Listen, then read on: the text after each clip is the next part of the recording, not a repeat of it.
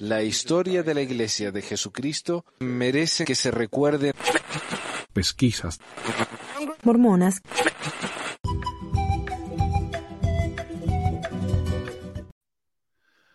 Uh, se acabó. Hola a todos, bienvenidos a otro episodio de Pesquisas Mormonas. Eh, el episodio 356. Hoy, hoy es el 6 de agosto de 2023 y feliz día del niño a todos los que me escuchan, todos los que están ahí comentando. Feliz día. Eh, bueno, quiero agradecer a Ariel por suscribirse en Patreon. Ariel es nuevo, nuestro nuevo sacerdote de la Emuel. Y quiero um, advertirle que estoy solo, totalmente solo. No lo tengo a Carlos, no tengo a nadie en el panel. Tal vez aparezcan más tarde, pero en este momento estoy absolutamente solo. Así que eh, van a tener que disculpar si las cosas se ven medio extrañas. Eh, voy a tener que estar a cargo del chat, de los fondos, del diseño y todo, así que le pido disculpas. Eh, déjame que arreglo un par de cositas acá y ya empezamos. Ok, a ver. Bueno, a ver si se ve. Ahí está. Bien, bien, bien.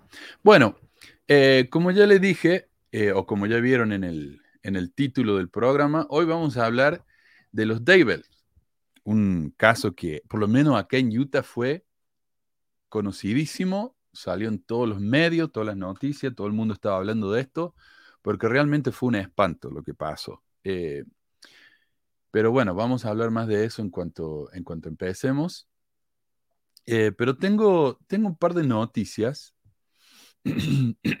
Perdón.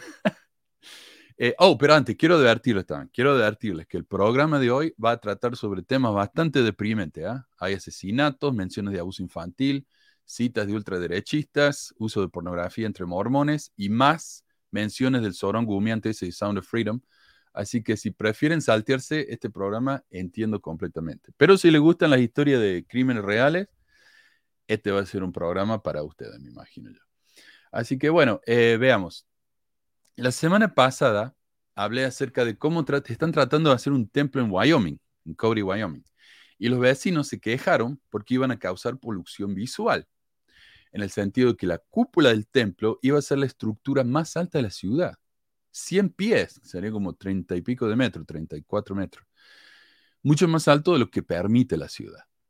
En el, post, en el podcast, la presidenta de Sociedad de Socorro que escucho yo, This Week in Mormons, estaban diciendo que la gente no debería quejarse porque los templos son muy lindos, después de todo. O sea, van a una comunidad, los fuerzan a tener un edificio que no quieren, pero tienen que callarse porque es bonito, ¿no? Así que bueno, ahí está la situación. Todo, bien ahí. Voy a cambiar los auriculares porque encima se me están muriendo los, AirPods, así que ahí, vuelvo. Eh, bueno, también hablamos de cómo la iglesia eh, quiere construir un templo en Perú. Y acá Coco me parece que nos puede ayudar más. Es una zona histórica, ¿no? Y sagrada para la gente local. Eh, de la misma manera, la iglesia está ignorando la historia y ha decidido que quiere construir un templo encima de un cementerio en Buenos Aires. Eh, a ver si escucho. Sí, los escucho. Ok. Acá está. Eh, según el diario Página 12, la venta del predio lidiante a las históricas construcciones del monasterio y la iglesia de Santa Catalina, del barrio porteño de San Nicolás, disparó la alarma entre vecinos y defensores del patrimonio urbano por el futuro que tendrá el lote sobre el cual se levantará una nueva edificación, lo que podría poner en riesgo la conservación de un sitio con alto valor patrimonio y arqueológico. Según informaron a Telam, distintas fuentes consultadas, el lugar fue vendido a la Iglesia de Jesucristo de los Santos de los Últimos Días, conocida informalmente como la Iglesia Mormona, para la construcción de un templo en la ciudad de Buenos Aires que se sumará al que tienen en Ciudad de Evita a un costado de la autopista Riccieri. El terreno elegido para la nueva sede de la congregación mormona forma parte de un área de protección histórica del microcentro porteño, al igual que las dos construcciones vecinas. Perdón. el monasterio y la iglesia de Santa Catalina, que datan de 1745 y que fueron declaradas como Monumento Histórico Nacional. También hay informes que aseguran que allí hay restos arqueológicos que deben protegerse. Eh, el resto de los esqueletos y de su cristiana sepultura permanecen conservados en su subsuelo, en un sector que no ha sido identificado aún, sostiene, y advierte sobre la importancia de la protección de los materiales arqueológicos que podrían permanecer en el lote. Y, como para que se den una idea, en el mapa ahí en la izquierda, ese edificio arriba a la derecha, ese es el, el ah, monasterio. Y al lado del monasterio hay una playa de estacionamiento. En esa playa de estacionamiento, que creo que la ven ahí al costadito, la iglesia quiere construir el templo. El problema es que esa playa de estacionamiento, o sea, por ahora es nada más que cemento en, el piso, pero debajo de esa playa hay restos arqueológicos que están siendo o que están tratando de ser protegidos. Eh, la iglesia le importa un carajo eso, ellos quieren ir y hacer su templo bonito. Una de las vecinas que integran el grupo barrial dijo que están preocupados y desesperados ante la falta de información respecto de lo que sucederá en el terreno y remarcó que les parece muy raro que durante 40 años no aprobaron ninguna construcción y ahora en tres meses sale todo con mucha rapidez. Sí, porque acá trataron de hacer, por lo que yo entiendo, dos edificios en dos veces diferentes y las dos veces se lo negaron justamente por esto. Pero ahora la iglesia viene y se puede. ¿Por qué? Ah, tal vez esto tenga que ver con el hecho de que presuntamente el terreno costó 30 millones millones, no millones, porque Buenos Aires. Eh, el reporte no lo dice, pero en la televisión dieron ese monto. Y también, bueno, en, el diario La Nación también lo dijeron. Lo cual es una locura para un terreno en Argentina, o en cualquier parte en realidad. La iglesia comentó que el proyecto original es construir un templo, sería un lugar de recogimiento con un espacio verde integrado, no sería un desarrollo inmobiliario agresivo ni nada parecido pero desde la comunidad de Santa Catalina insisten en la resistencia de que habrá en el barrio, que habrá en el barrio, por la transformación de y temen por los cambios en la fisonomía de la manzana, además de sostener que la apertura pensada en el espacio público no sea tan abierta, sino más bien cerrada hacia los fieles de la iglesia de Jesucristo, lo cual es absolutamente cierto. Van a hacer un edificio bonito al que nadie va a poder entrar. Van a poner un espacio verde en el que nadie va a poder caminar. O sea, eh, muy, trucho esto, muy falso, así que no sé. Pero fuera del dinero, ¿qué necesidad hay de, hacer una iglesia ahí? O un templo ahí, perdón, en un terreno que básicamente van a desacralizar. A unos 20 kilómetros de esta iglesia está el otro templo. Argentina tiene 450 mil miembros. Probablemente, pongámosle, que un, tercio está activo, un tercio o un cuarto. Tiene dos templos. Y ahora van, y, ahí al lado, en Uruguay, tienen otro es un país enorme y construyen dos templos uno al lado del otro. No sé, es muy raro esto. Muy raro. Eh, podrían haberlo construido en el sur, podrían haber construido en el norte, podrían haberlo hecho en otra parte, pero ¿para qué construir dos templos al lado? Eh, y esto me lo mandaron esta mañana por, por WhatsApp. aparentemente esto es un, un mensaje enviado por, por uh, ¿quién sería? La gente a cargo de, la comunicación, el departamento de comunicación del área. Ok. Dice, indicaciones respecto de la noticia sobre los terrenos del templo. No dar a conocer al artículo ni promover publicaciones al respecto. O sea, por ahora, si líderes o miembros los consultan, recuérdenles que es la primera presidencia la que hace los anuncios de sitios de templos y que no se preocupen por los rumores. O sea, este, este parece ser un, un mensaje para obispos o presidentes de estaca. Entonces, si el presidente de, hombres jóvenes viene y te pregunta, decirle, no sé, eso es cuestión de la primera presidencia. Tres, evitar publicaciones que puedan rápidamente hacer que se viralice por nosotros, los miembros, a fin de evitar que la prensa piense que es buena noticia y la quieran seguir. Por alguna razón, esta noticia no está en ninguna parte, no se encuentra en ningún lado en la iglesia, pero está en los diarios y en la televisión pública. Cuatro, si hay consultas de medios por este tema que no es local, no del ámbito de las estacas, recuerden que deben dirigirlos a nosotros para que sea tratado por el Departamento de Comunicación del área. Ahí está. Cinco, pueden instruir a los presidentes de estaca para que puedan dar una respuesta adecuada y amable tanto a los medios como a los miembros, refiriendo que es la primera presidencia la que hace este tipo de anuncios. No deben afirmar ni negar nada y pueden aprovechar la pregunta para enfocar la respuesta en la importancia de los templos y las ordenanzas. Así como que independientemente del lugar físico, será una bendición tener un templo en la ciudad de Buenos Aires. Entonces, si alguien viene y se queja de que están haciendo un templo encima de un cementerio, es una bendición, hermano. Seis, recuerden que el único mensaje oficial sobre el que podemos hablar es el anuncio del profeta de la próxima construcción de un templo en el centro de la ciudad. Así que ahí está, están haciendo un templo que les costó 30 millones de dólares el terreno nomás. La ciudad de repente no dice nada, prohibieron construcciones anteriores, esta no. Nadie está preocupándose por el, en el gobierno, me refiero. Nadie está preocupándose por, por los restos arqueológicos que saben que hay ahí abajo. Y mientras tanto la iglesia dice, no digan nada, por favor. Em, Coco, Ale, bienvenidos. Buenos días. Feliz día del niño. Buenos días, buenos días. Hola, gracias, gracias, buenos días. Sí, sí. Y sí, eh, mira, Manu, me, me parece un poco, no sé, algo como muy egoísta, ¿sabes? Por parte de la iglesia. Imagínate que tú tengas a una persona, eh, a un familiar fallecido justo enterrado ahí en ese cementerio.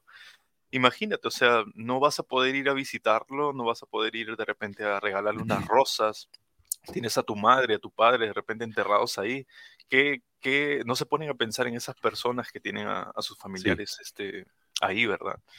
Para aclarar, Ale, para aclarar y para ser justos, este cementerio era de monjas que estaban Oh. en ese, en ese eh, convento. Era un convento de mujeres. Y ahí están enterradas unas 50 monjas, dice. Así que eh, sí, lo- familiares tienen, pero probablemente no, porque estos son eh, un sitio histórico, decíamos, de allá de 1700, ¿no? Pero es una falta de respeto. O sea, eh, en la noticia decían, salió una mormona que dice, eh, no, ¿sabes qué? Lo que la iglesia va a hacer es, van a trasladar esos cuerpos a un cementerio público. Y después la iglesia católica mandó un mensaje diciendo, eso es falso. no sé. No, no vamos a perder tiempo haciendo ese traslado, mejor lo construimos rapidito. Feo eso, che. Eh, bueno, Alonso dice saludos desde Chile. Mira, acá el primero que comentó hoy fue Antonio. El segundo fue Rosina y desde Brasil. Eh, muchas gracias a todos. Eh, mm, desde Chiapas, a ver. Gracias, Manu, por el día del niño. Sí, saludo a todos, todos, todos. Eh, yo también, qué sé yo. Eh, el niño que lleva adentro te lo agradece. Dice, mira, Ana nos mandó un, un super chat y sabe, un super sticker. ¿Sabe qué? Tengo algo para agradecerle a Ana de manera oficial. Gracias hermanos. Besitos y abrazos. De nada, Ana. Eh,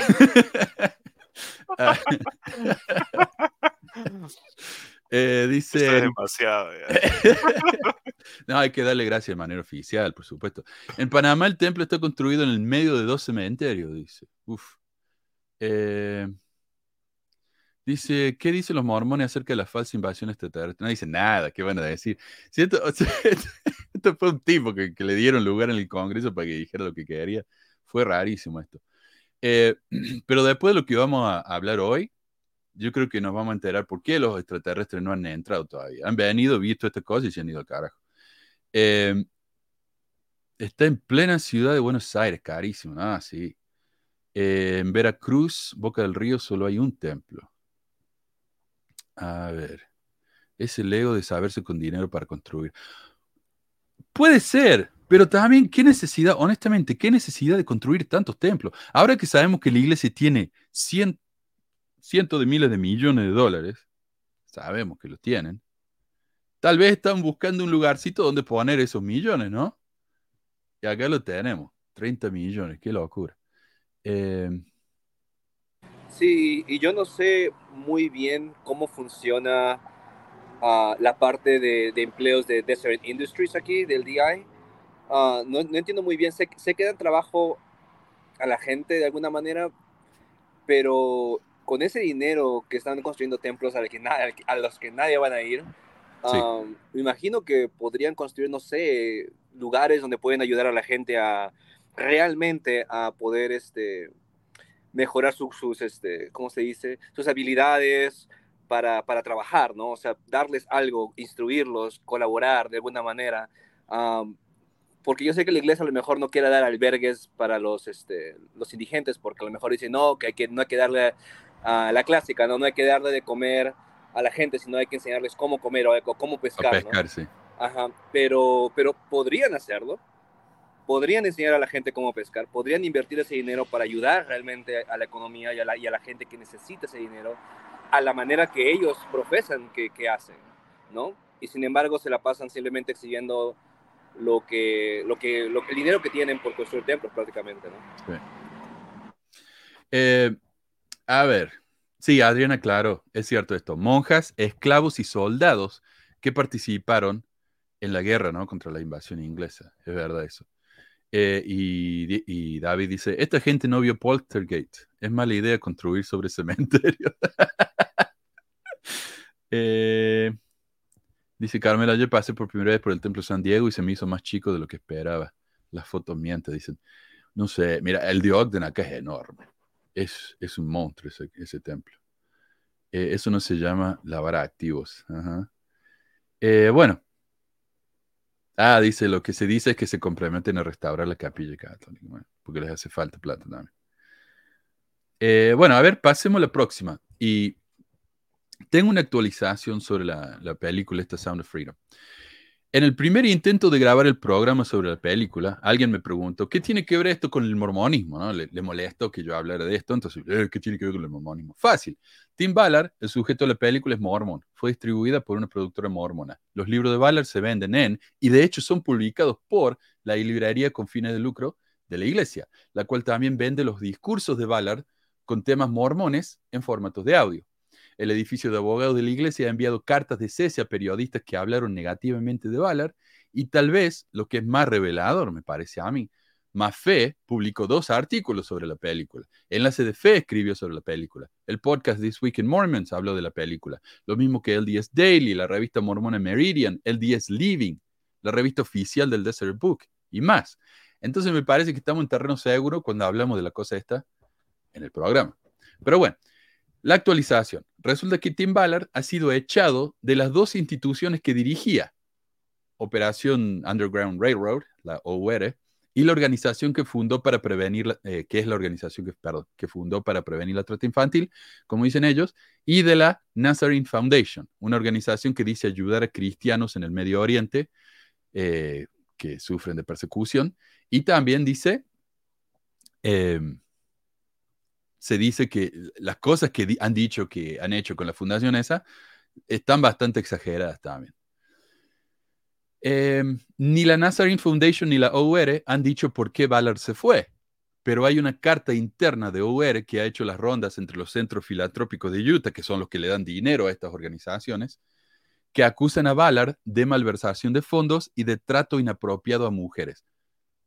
No sé de qué se trata. Puede ser que tal vez no le daba cargos tan importantes, puede ser también que, que se portaba de manera inapropiada con ella, que le decía cosas, no sé, no se sabe. El punto es que las mujeres se quejaron de que él se portaba inapropiadamente con ella.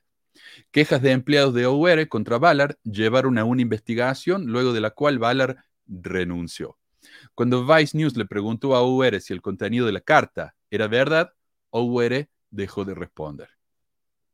Ballard se ha asociado con ultraderechistas como Tim Pool, un supremacista blanco y antisemita que invitó a la gente a que participaran en la toma del Congreso de Estados Unidos el 6 de enero. Jordan Peterson, el ex profesor de psicología que afirma que los hombres blancos son el grupo más perseguido del mundo. El ex eh, Ben Shapiro, un ultraconservador abiertamente racista y sexista. Y, Jim Caviezel fue al programa de radio de Steve Bannon, un ex consejero de Trump y editor de Breitbart News, un sitio que según el Times está lleno de noticias antisemitas, homofóbicas, xenofóbicas y racistas. Con esa gente se está juntando este tipo. Ahora que ya no lo quieren más en OUR ni en el Nazarene Foundation. En esa entrevista, Caviezel dijo que los niños atrapados por la trata eran usados para hacer andenocromo, una droga que ya dijimos, ¿no? Se hace fácilmente en un laboratorio, pero que los ultraderechistas creen que se saca de la adrenalina de los niños sacrificados por los demócratas para mantenerlos jóvenes. Aparentemente hoy nadie fuera de los círculos conspiranoicos de ultraderecha y de la iglesia mormona quieren saber nada con Ballard. Uno se imaginaría que al haberse convertido en un instantáneo héroe popular habría ocurrido lo opuesto, pero incluso O'Were, el cual se vio beneficiado directamente por la película Sound of Freedom, publicó un artículo llamado Sound of Freedom, una película basada en hechos re reales, excepto por las partes que no lo son. eh, otra actualización, uno de los donantes de la película, quien le había elogiado en sus redes sociales, ¿no? Fabián Marta, según hipertextual.com, el arresto de Fabián Marta se produjo el pasado 23 de julio en San Luis, Missouri. Tiene un cargo por haber secuestrado a una menor de 14 años. Debido a lo delicado del asunto, las autoridades estatales no han revelado más información y así se mantendrá mientras se desarrolle el habitual proceso de investigación. Angel Studios dijo que cualquiera podía donar a la película porque, por lo que el crimen de, de Marta no tiene relación con ellos. Y si bien es cierto que Marta es solo uno de los miles que donaron a, a Angel Studios para comprársela a Disney, en TikTok tenemos la acusación de un tal Danesh, quien dice que fue a la high school con Jackie, la novia de su amigo. Ok, hablemos de quién es Jackie. Danesh compartió un pantallazo del Facebook de Jackie en la que muestra una foto de su casamiento con un tal Leo Severino, y aquí lo vemos. Leo Severino era un pastor de la juventud. Tenía 30 años cuando Jackie tenía 15. Debajo de la foto, Jackie escribió que estaba en una encrucijada y se vio obligada a elegir entre su novio de la escuela secundaria o ser cortejada por su mejor amigo, refiriéndose a, a Severino. Daniel señaló que era raro que Jackie llamara a Leo su mejor amigo, un hombre que era su consejero de la juventud y que tenía unos 15 años más que ella. También señala que Severino tenía una posición de autoridad sobre Jackie, lo que en estos casos se considera grooming, ¿no? O captación de menores, eh, lo cual obviamente es un crimen en todo el mundo. Pero hoy ella es mayor de edad, están casados, así que el tipo está libre, ¿no? De, cualquier acusación o, de, cualquier crimen. Pero veamos. Eh, pero vamos. Algo, de lo que, algo que aprendí luego de hablar de esta película y lo cual honestamente no me vi venir es la indignación exagerada por parte de los balaristas y de los verasteguistas. Yo mencioné que estos dos se creían figuras mesiánicas, ¿no? verdaderos cristos, elegidos por Dios para hacer lo que hacen, lo cual me parece a mí es muy problemático. En mi opinión, estos dos hombres no son más que líderes sectarios. Sus fans son seguidores fanáticos que están en contra de siquiera escuchar una crítica de su líder. No quieren. Ballard hizo un video en el que se queja de que la prensa izquierdista atea lo está atacando y cita cosas como que lo están acusando de poner microchips en niños y que es un masón. Dice, la crítica, la, la prensa izquierdista atea hace eso, pero la única fuente que da son de personas que pusieron cosas en Twitter. O sea, ninguna prensa, ningún sitio de prensa lo acusa de esto. Es, es absolutamente falso.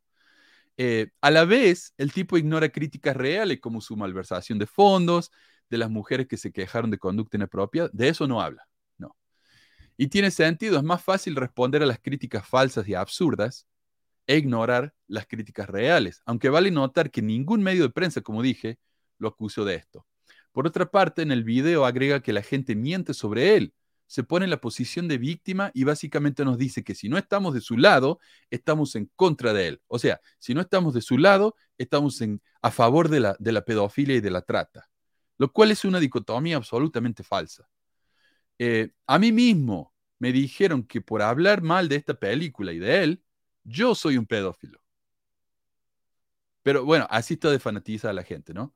Es lo mismo que pasó durante la pandemia, cuando me, yo dije que me había puesto la vacuna, varios dijeron que esto era demasiado, que se negaban a seguir viendo el programa y me prometieron que me iba a morir en unas semanas. Yo no le veo la diferencia a esto con la actitud de los mormones ofendidos porque decimos la verdad sobre su religión. Para ellos, cualquier mención de algo negativo hecho, hecho en contra de su líder es persecución.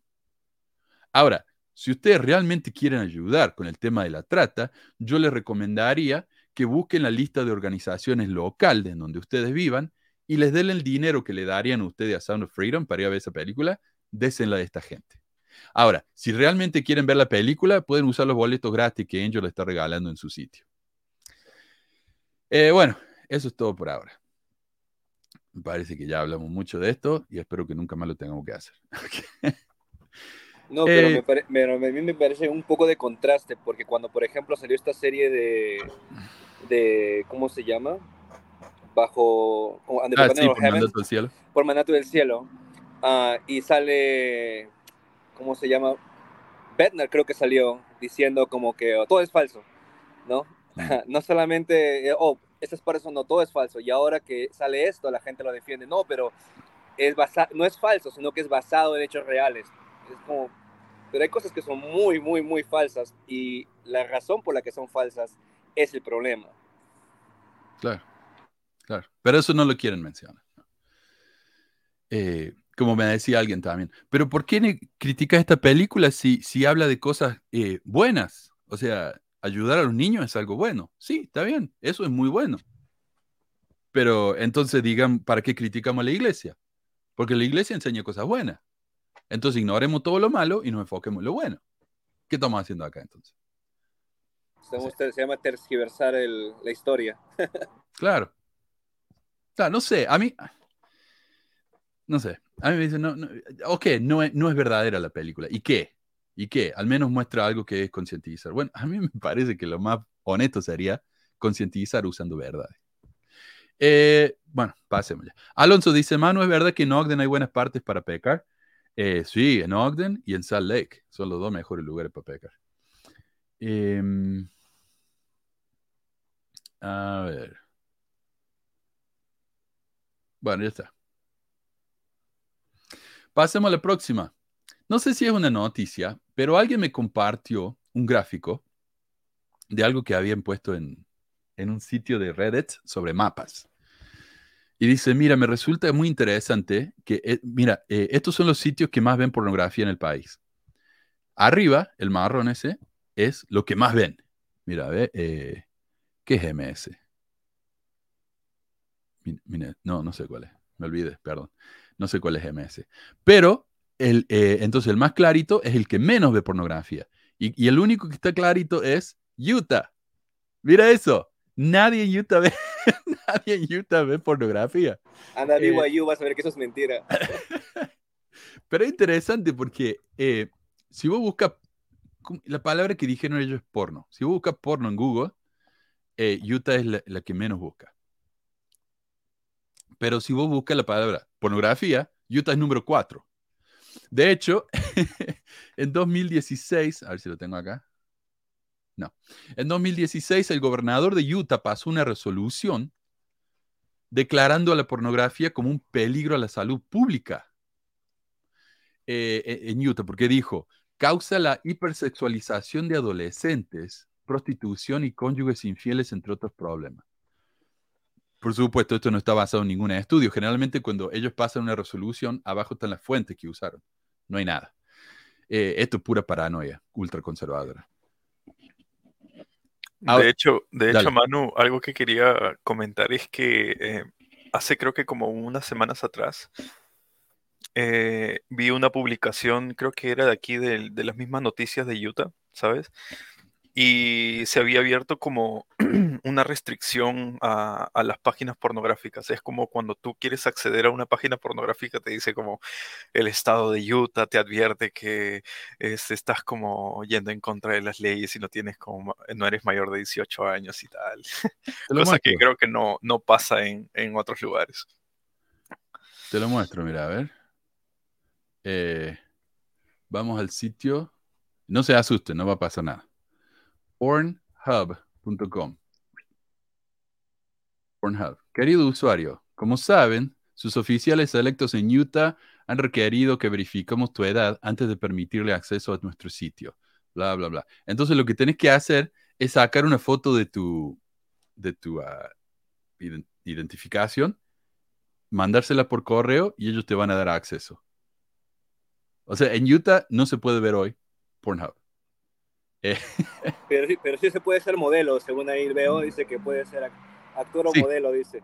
Sí, bueno, eso, eh, eso sí. lo que se prohibió, eh, Coco, es que los... que- lo que ellos están tratando es que los menores no puedan ver pornografía, lo que me parece muy bien.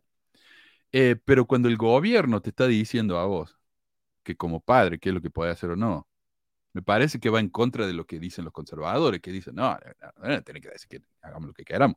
¿Qué pasa si mi hijo de 17 años quiere ver pornografía? No sé, él es menor, no va a poder en Utah. Eh, pero esta es la cuestión. No entiendo qué quiere decir con que se hace hipersexualización de adolescentes. Porque no hay adolescentes en esos sitios pornográficos. O sea, eso es ilegal. Tienes que ir al, eh, ¿cómo se llama? El, el dark web para ver eso. Eso no está en los sitios de pornografía normales.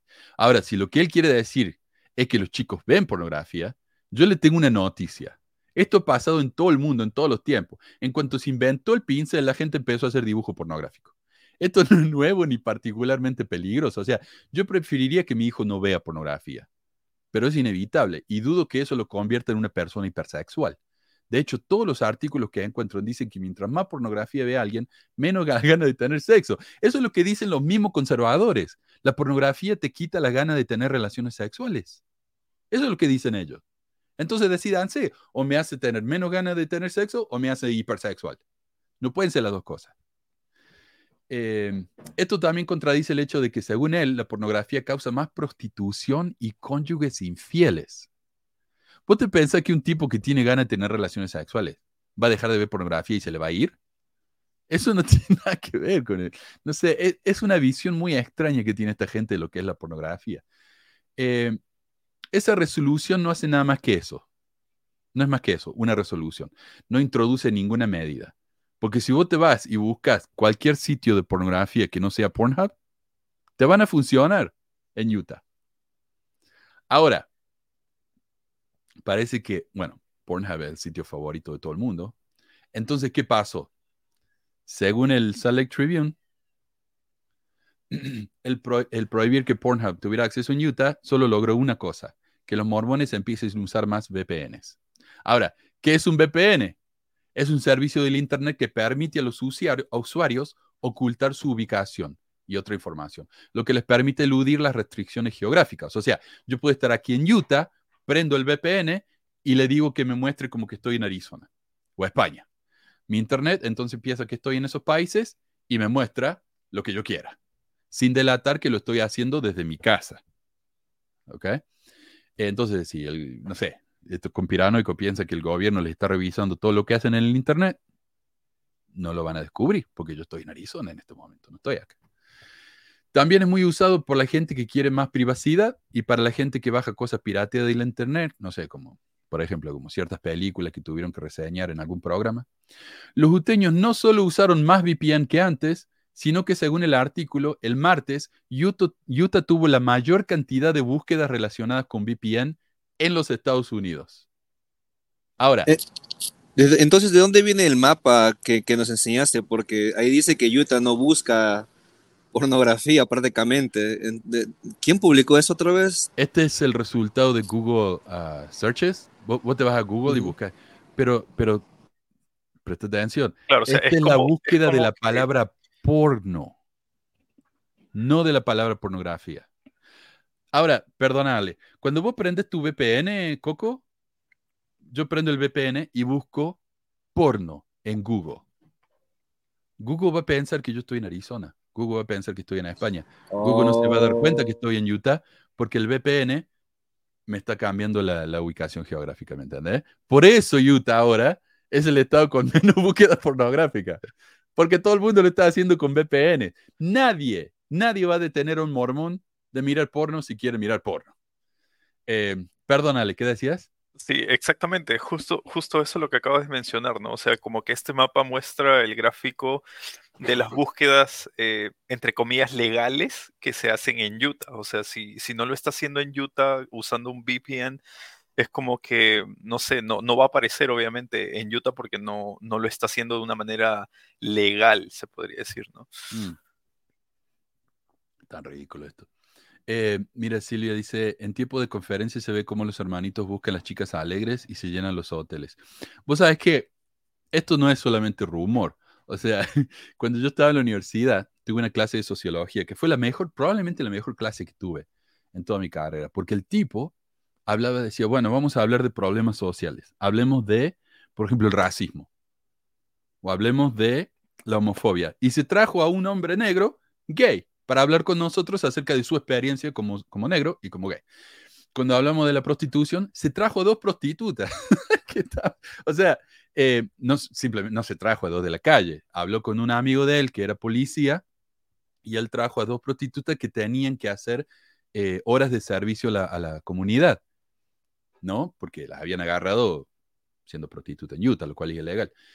Eh, entonces vinieron y hablaron con nosotros y nos contaron su, sus experiencias. Y nos contaron, ellas mismas nos contaron, que la época más ocupada del año para ellas era durante la conferencia, porque venía gente de todo el país a ver la conferencia y tenían negocio ahí que le, le daba para todo el año. Así que no, es, es, yo creo que esto es muy verdad. Imagino a las esposas preguntando, ¿y qué aprendiste ahí en la, en la sesión de sacerdocio? No, es que esa sesión era, es este, sagrada, no puedo comentar. claro, van a ver la, la del sacerdocio, sí. Eh, la pornografía es la forma que tiene el ser humano para dejar de salir el calor, te ayuda a rascar la necesidad cuando estás muy reprimido. Pero no solamente eso, hablemos de que todo el mundo mira pornografía. O sea, este tipo que firmó esta resolución miró pornografía.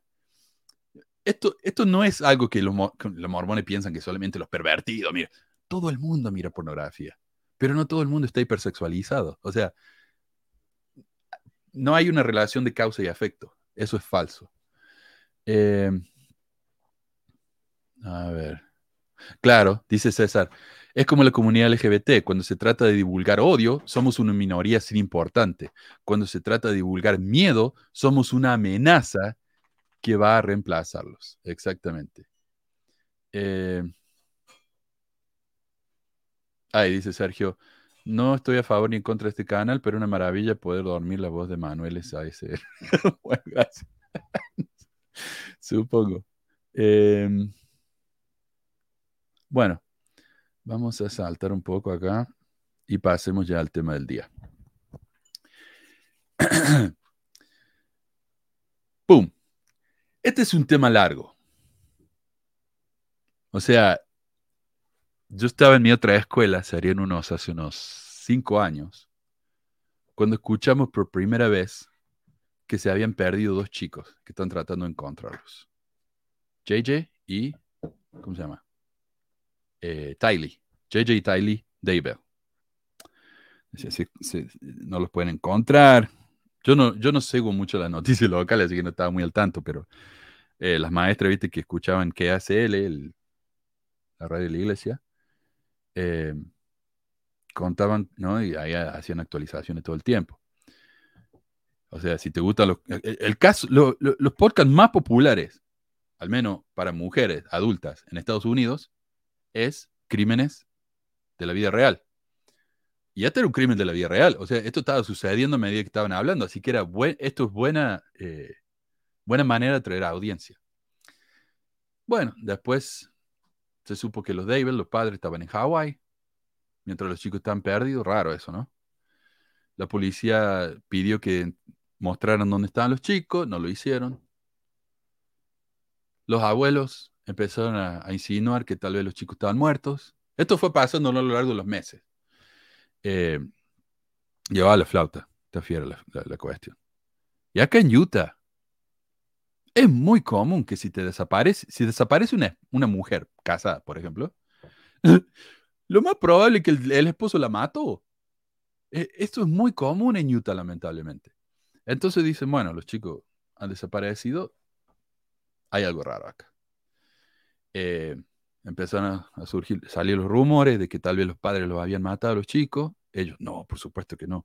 Había una, e, ellos son parte de una comunidad de mormones medio extraños. Son los mormones de Idaho. En Idaho pasan las cosas más raras dentro de los mormones. Eh, son mormones que son también profetas. O sea, ellos hablan con Jesús, han visto el más allá, se han muerto, han vuelto, eh, hablan con espíritu son unos mormones muy extraños, pero son mormones. O sea, ellos, ellos se consideran miembros de la iglesia de Jesucristo. Y eran amigos de una que se llama Julie Rowe, Y Julie Roy era muy famosa también, muy popular, porque ella escribió un libro en el que contó cómo se fue al cielo, habló con Jesús, Jesús le dio un tour del cielo y volvió. Entonces escribió su libro y de hecho la iglesia la excomulgó porque ella estaba haciendo una competencia con, con el profeta. O sea, ella estaba diciendo que habla con Jesús y como, bueno, el único que habla con Jesús es el profeta. Entonces la excomulgaron. Y ella dijo a la televisión de Idaho que ella sabía, por medio de sus visiones y su espíritu, qué sé yo, que los chicos estaban bien. Y que David, Chad David, era un hombre de bien, ella lo conocía, eran amigos, habían trabajado juntos. Imposible que este hombre pudiera ser un criminal. Y esta es la noticia que salió este mes. Lori Vallow David fue declarada culpable de asesinar a sus dos hijos, Joshua Jackson, JJ, Vallow y Tylee Ryan. También fue declarada culpable de conspirar para asesinar a la ex esposa de su esposo, Chad David. La muchacha se llama, la mujer se llamaba Tammy David. El 19 de octubre de 2019, Tammy murió por lo que inicialmente se consideró causas naturales. Después de que Chad, un autor autoeditado del libro sobre el fin del mundo, les dijo a las autoridades que se acostó con tos y no se despertó. No se, realizó, autopsia en ese momento. En cuestión de semanas, Lori y Chad se casaron. Dos semanas después de que murió la Tammy, se casó con Lori. O sea, se ve muy mal esto. Eh,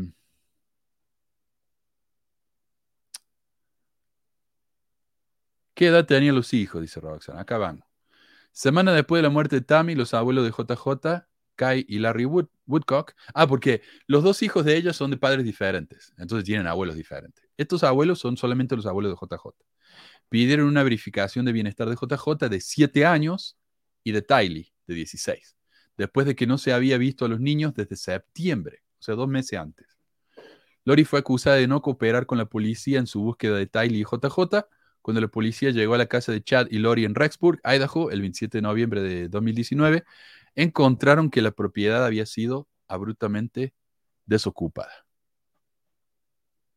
Desaparecieron. En febrero de 2020, Lori y Chad, que habían huido a Kauai, Hawái, fueron arrestados por no cumplir con una orden judicial de presentar a los niños a la policía. JJ y los restos de Tylee fueron encontrados enterrados en la propiedad de Chad el 9 de junio de 2020. Ese diciembre la policía declaró que la muerte de Tammy David, la, esa esposa de Chad, era sospechosa y su cuerpo fue exhumado para realizar una autopsia. Claro, porque ellos pensaron que era verdad. Bueno, se murió durante la noche, eso pasa. Pero ahora dijeron, no, no, no. Esto ya se puso sospechoso, vamos a ver qué pasó. El 26 de abril del 2023, el doctor Warren patólogo forense, reveló la causa de la muerte de JJ. Esto es durísimo, así que le pido, le pido disculpas. El niño fue asfixiado por una bolsa de plástico y cinta adhesiva, cinta adhesiva sobre la boca.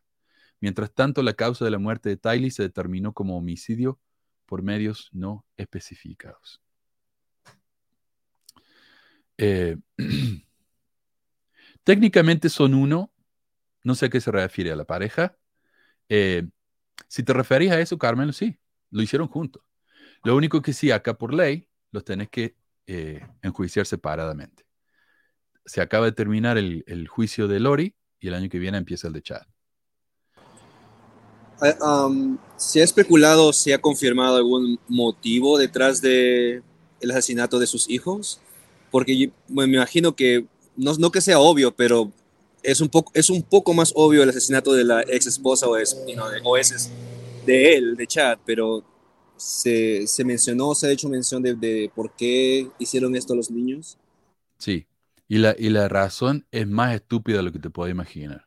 Es trágico esto. Yo te lo voy a contar. Eh, dice Rosana de la iglesia aquí en Brasil no, no permitió que la prensa publicara el hecho de que Lori Vallow era mormona. Bueno, o tal vez no le vieron la, la, signific significancia, significado, cómo era relativo, pero Lori dio su testimonio a la iglesia antes, eh, cuando terminó el juicio. O sea, Lori y Chad fueron acusados de conspiración para cometer asesinato en primer grado en relación con la muerte de Tammy. Y te quiero decir, Coco y Alex, si cualquier pregunta que tengan, cualquier comentario, hablen nomás. No se preocupen. Um, asesinato en primer grado en relación con la muerte de Tammy, así como asesinato en primer grado y dos cargos de conspiración para cometer destrucción, alteración u ocultación de evidencias en relación con JJ y la muerte de Tyler. Chad también fue acusado de dos cargos de fraude de seguros, mientras que Lori enfrenta un cargo adicional de conspiración para cometer asesinato en Arizona en relación con la muerte a tiros de su ex marido Charles Fallow. O sea, la ex de él y el ex de ella murieron también.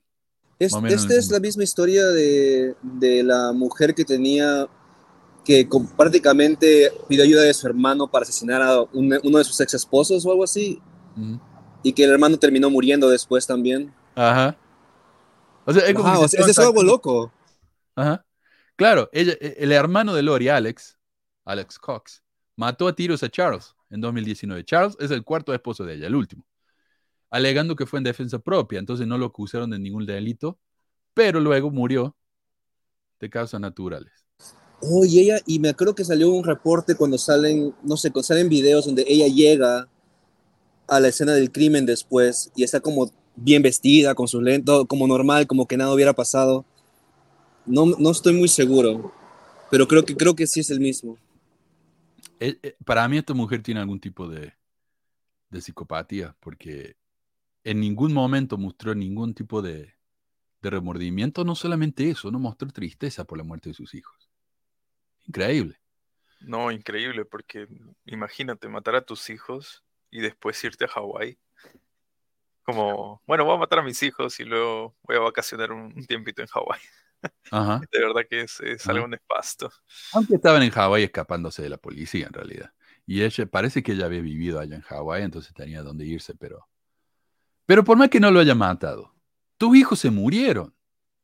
O sea, mostró un poco de, de- de tristeza, nada. Exacto. No sé. O si te dan la orden de la policía diciéndote, eh, necesitamos que saquen a los hijos, no me preocuparía. Ok, ¿dónde están? ¿Qué pasó? ¿Por, por qué me están dando esta orden si yo sé dónde están mis hijos? O sea, hay- habría algo de, de alarmante ahí también. Sí, estos comentarios los voy a poner más tarde porque me están, me están delatando acá ya todo el... Son spoilers. Eh, Chad y Lori fueron juzgados por separado, cada uno se declaró no culpable de todos los cargos en su contra. Acá no se dice inocente, se dice no culpable. Eh, porque tenés, o sea, la prosecución, ¿cómo se dice? El fiscal, el que te acusa, tiene que demostrar que sos culpable. Si no puede demostrar que no sos culpable, quedas como no culpable. Eso no quiere decir que seas inocente. ¿ok? Esa es la diferencia. Es una diferencia técnica, legal. Lori no enfrentó la pena de muerte, aunque los fiscales le recomendaron para Chad.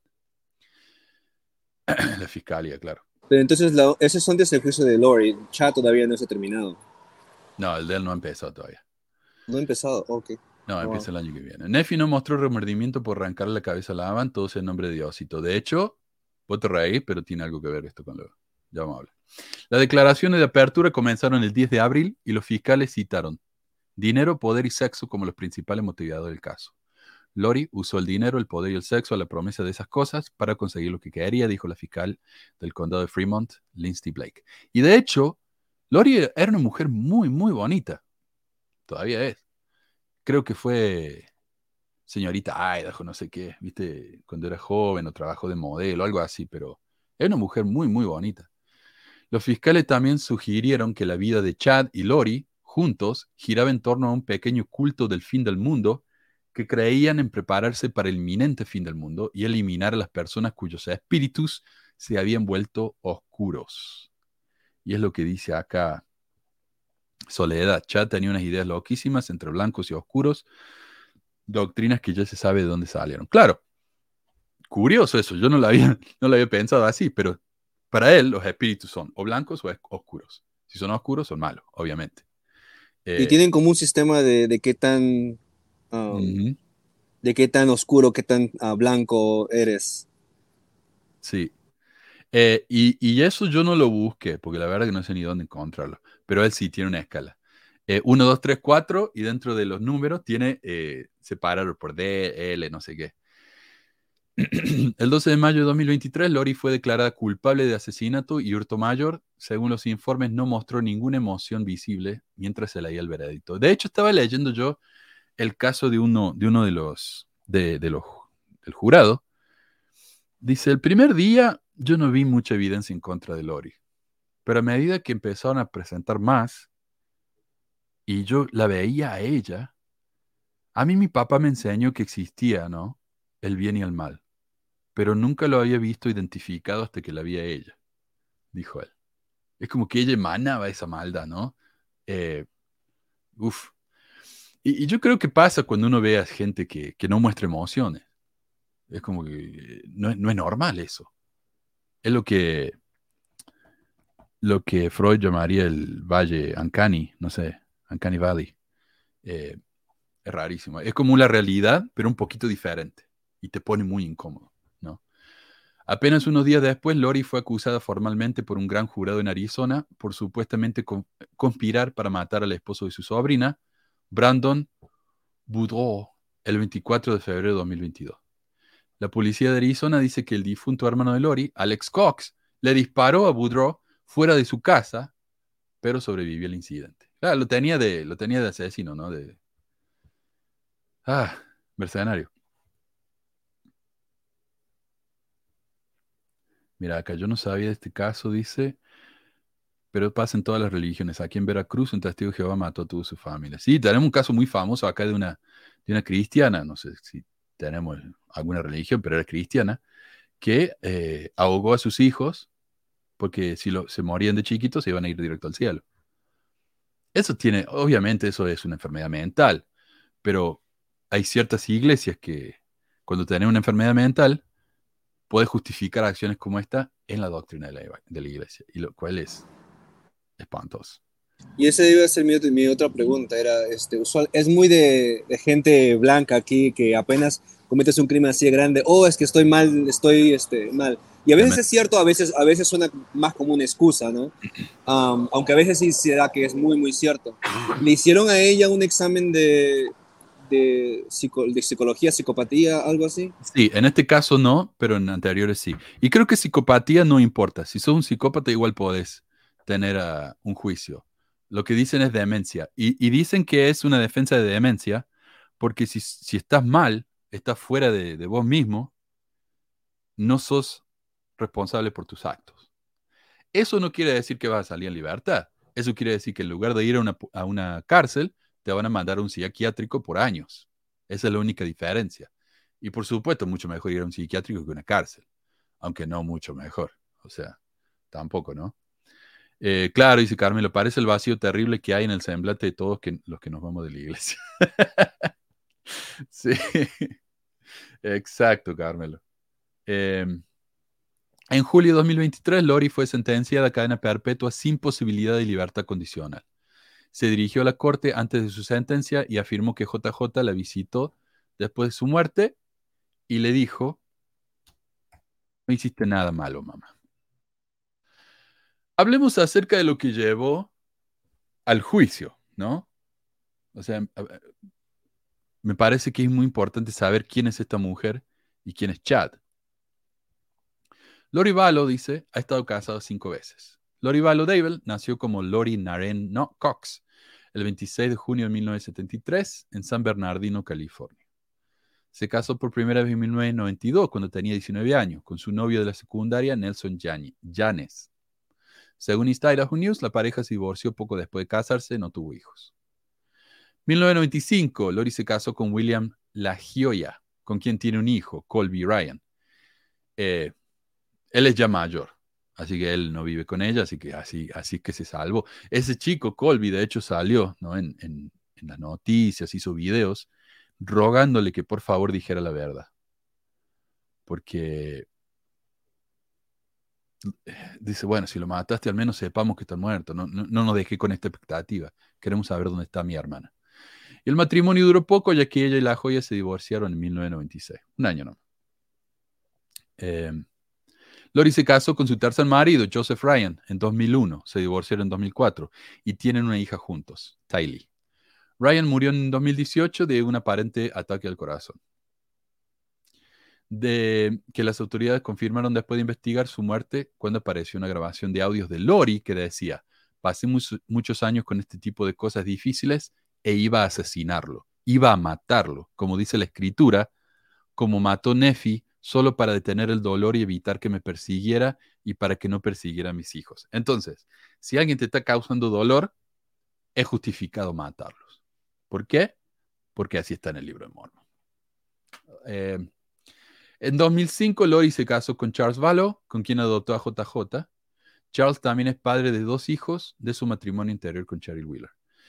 Charles solicitó el divorcio de Lori en 2019, o sea, estuvieron casados mucho tiempo, a ver, 14 años, citando sus creencias religiosas y supuestas amenazas contra su vida si se interponía en lo que dijo que ella creía que era su misión. O sea, ella estaba, ya estaba mal, ya estaba totalmente perdida. El tipo, el esposo le decía, mira, lo que estás haciendo, no, no me parece bien. Y ella dijo, si te interferís conmigo, te voy a matar. Eh, el 11 de junio de 2019, el hermano de Lori, como ya dijimos, Alex Cox, mató a tiros a Charles en la casa de Lori en Arizona. Bueno, Lori conoció al autor y autoproclamado profeta del fin del mundo, Chad Daybell, en 2018 y se casó con él el 5 de noviembre de 2019, dos semanas después de la muerte de la esposa de Chad, Tammy Daybell. Tres semanas antes de que se abriera el caso de personas desaparecidas para JJ Tyler. O sea, como para darle una idea. Ella conoce a Chad en 2018. 2019, se muere la esposa de Chad. Dos semanas después se casan. Tres semanas después desaparecen los hijos. Eh, las personas más cercanas a Lori dicen que antes de 2018 ella era una madre cariñosa para Tylee y JJ, así como un miembro devoto de la Iglesia de Jesucristo del Santo de los Últimos Días. Una de sus antiguas vecinas de cuando vivía en Hawái, Leigh Tucker, le dijo a People que Lori parecía una super mamá y explicó, siempre estaba bien arreglada, vestía bien, era organizada, imperturbable. Quería ser como ella. Vos sabés que yo estuve allá en, la ciudad, esta, en la isla de Kauai, donde ella dice que vivió. Y, y me quedé en la casa de, una pareja, de una familia, que eran amigas de, mi novia. Y por lo que me contaba, ¿no? O sea, vos vas, es, es un barrio. O sea, Hawái tiene, Hawái tiene parte muy pobre, pero también es donde tiene la, el terreno enorme ese, el de Facebook, ¿cómo se llama? Eh, bueno. Está lleno de rico ahí. Pero este barrio es un barrio de clase media alta. Las casas están impecables. El barrio es muy bonito. Y las personas son así, es pura apariencia. ¿Por qué? Porque está lleno de mormones. Y los mormones son así. O sea, ese barrio es casi exclusivamente mormón. Eh, y son así, eh, bien arreglados, se vesten bien, organizados, imperturbables. Esa es la apariencia que te hace eh, mostrar la iglesia.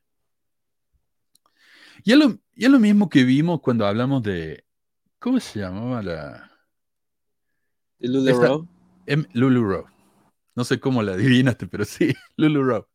En la que las personas en Lulu Row tenían que hacer videos para promocionar la ropa, pero en sus videos tenían que estar impecables, bien arregladas, bien peinadas. Y no solamente cuando hacían eso, sino en general, porque la gente sabía, ah, esta chica trabaja en Lulu Row, mira qué mal arreglada que está, entonces no le voy a comprar.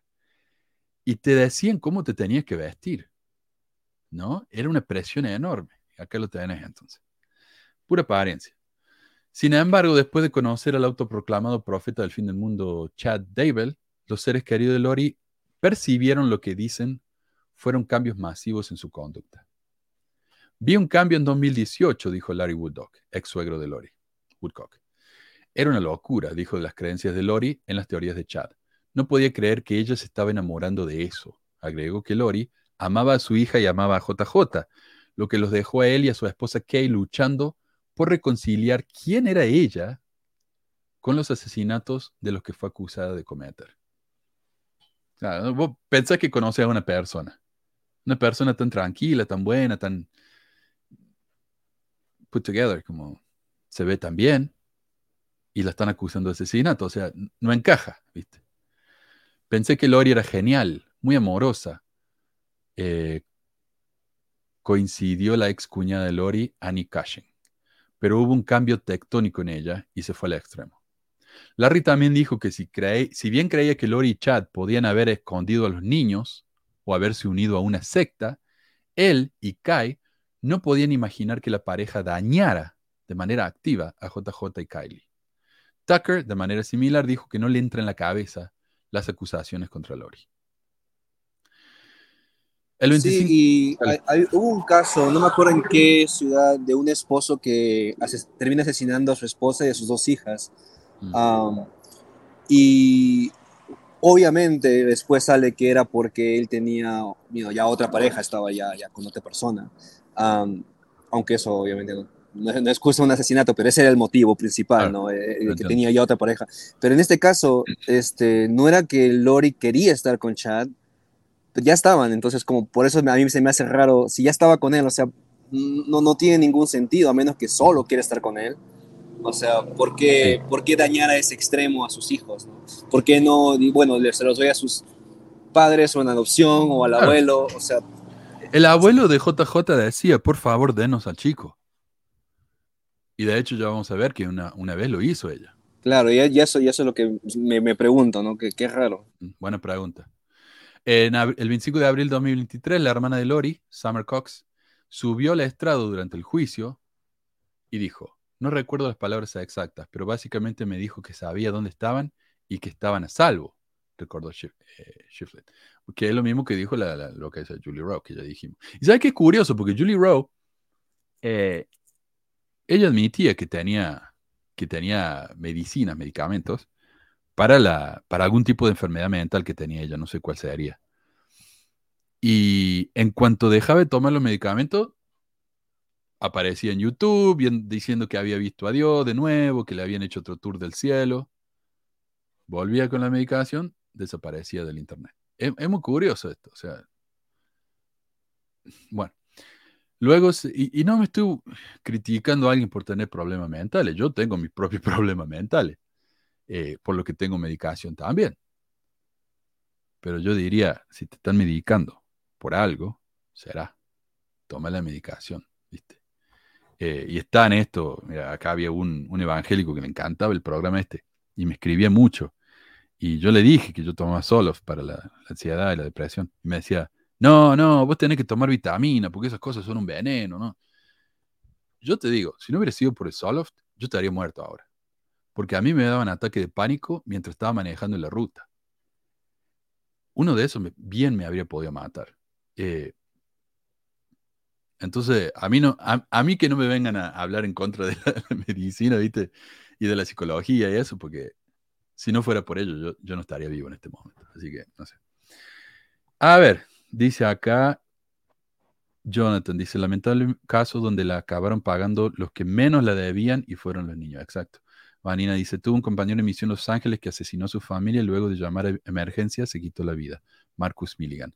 Y te dicen acá Chris Watt. Esa es la persona que mencionas vos, eh, Coco. Chris Watt.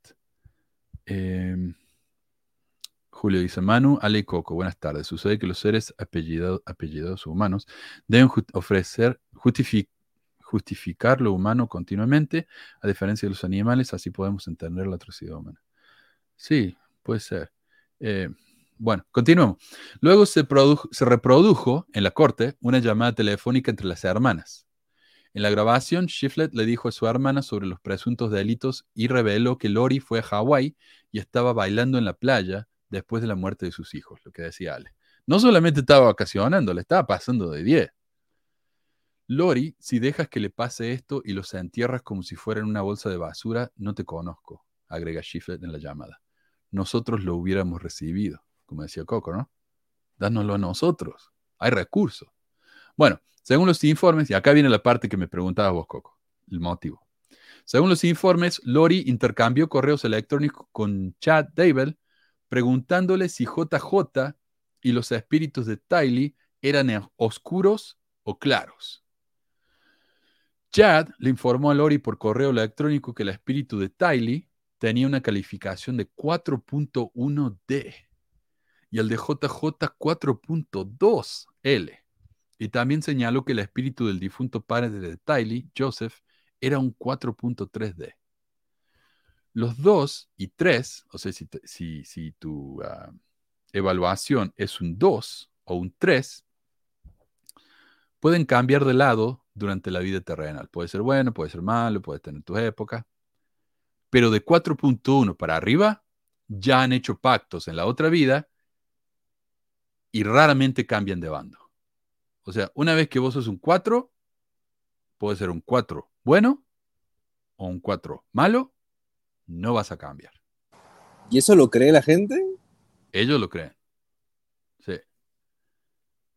Es Idaho. No sé qué miércoles pasó en Idaho, loco, pero la gente ahí tarde de la cabeza, no sé. Eh, bueno, Chad también etiquetó al entonces esposo de Lori, Charles Valo, 3L, y a su hermano Alex Cox en 2L. Yo creo que D y L significa, oh, light y dark, ahí está. Claro, ok, entonces lo leamos de nuevo con eso. Tylee, la hija, era 4.1 oscura. JJ era un 4.2 claro. Entonces, ¿por qué miércoles lo mataron? Y Pero el niño era menor de 8 años, según, o sea, según la iglesia, no Ah. debería no tener pecado. O esta gente ya está, ya como dices, ya más, más de otro lado que... No, esto, esto acomodan a la doctrina mormona en su conveniencia, ¿no? Toman partes que le gustan. Pero mira vos, si JJ era un 4.2, ¿para qué matarlo? No entiendo eso. A ver. Oh, ok. En un momento Lori supuestamente le dijo a su amigo que Tylee y JJ eran zombies y que ella y Chad tenían la misión de erradicar a los zombies antes de la segunda venida de Jesucristo. El término zombie se refiere a un individuo cuyo espíritu mortal ha abandonado su cuerpo y ese cuerpo ahora es el anfitrión de otro espíritu. Ok, ahora entiendo. Entonces el chico, claro, el espíritu del chico era, era claro, pero el espíritu del chico ya no estaba ahí, se había ido al cielo. Entonces el cuerpo estaba vacante y lo tomó un espíritu malo. Wow. El nuevo espíritu en un zombie siempre se considera un espíritu oscuro. Ok, ahí está la aclaración. Bien. No la había, no la había, no la había agarrado esa antes.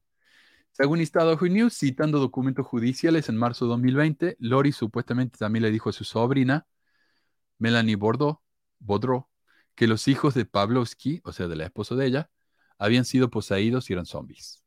Según un expediente judicial en el caso de custodio de Pavlovsky contra el ex marido de Lori, Brandon Bordeaux.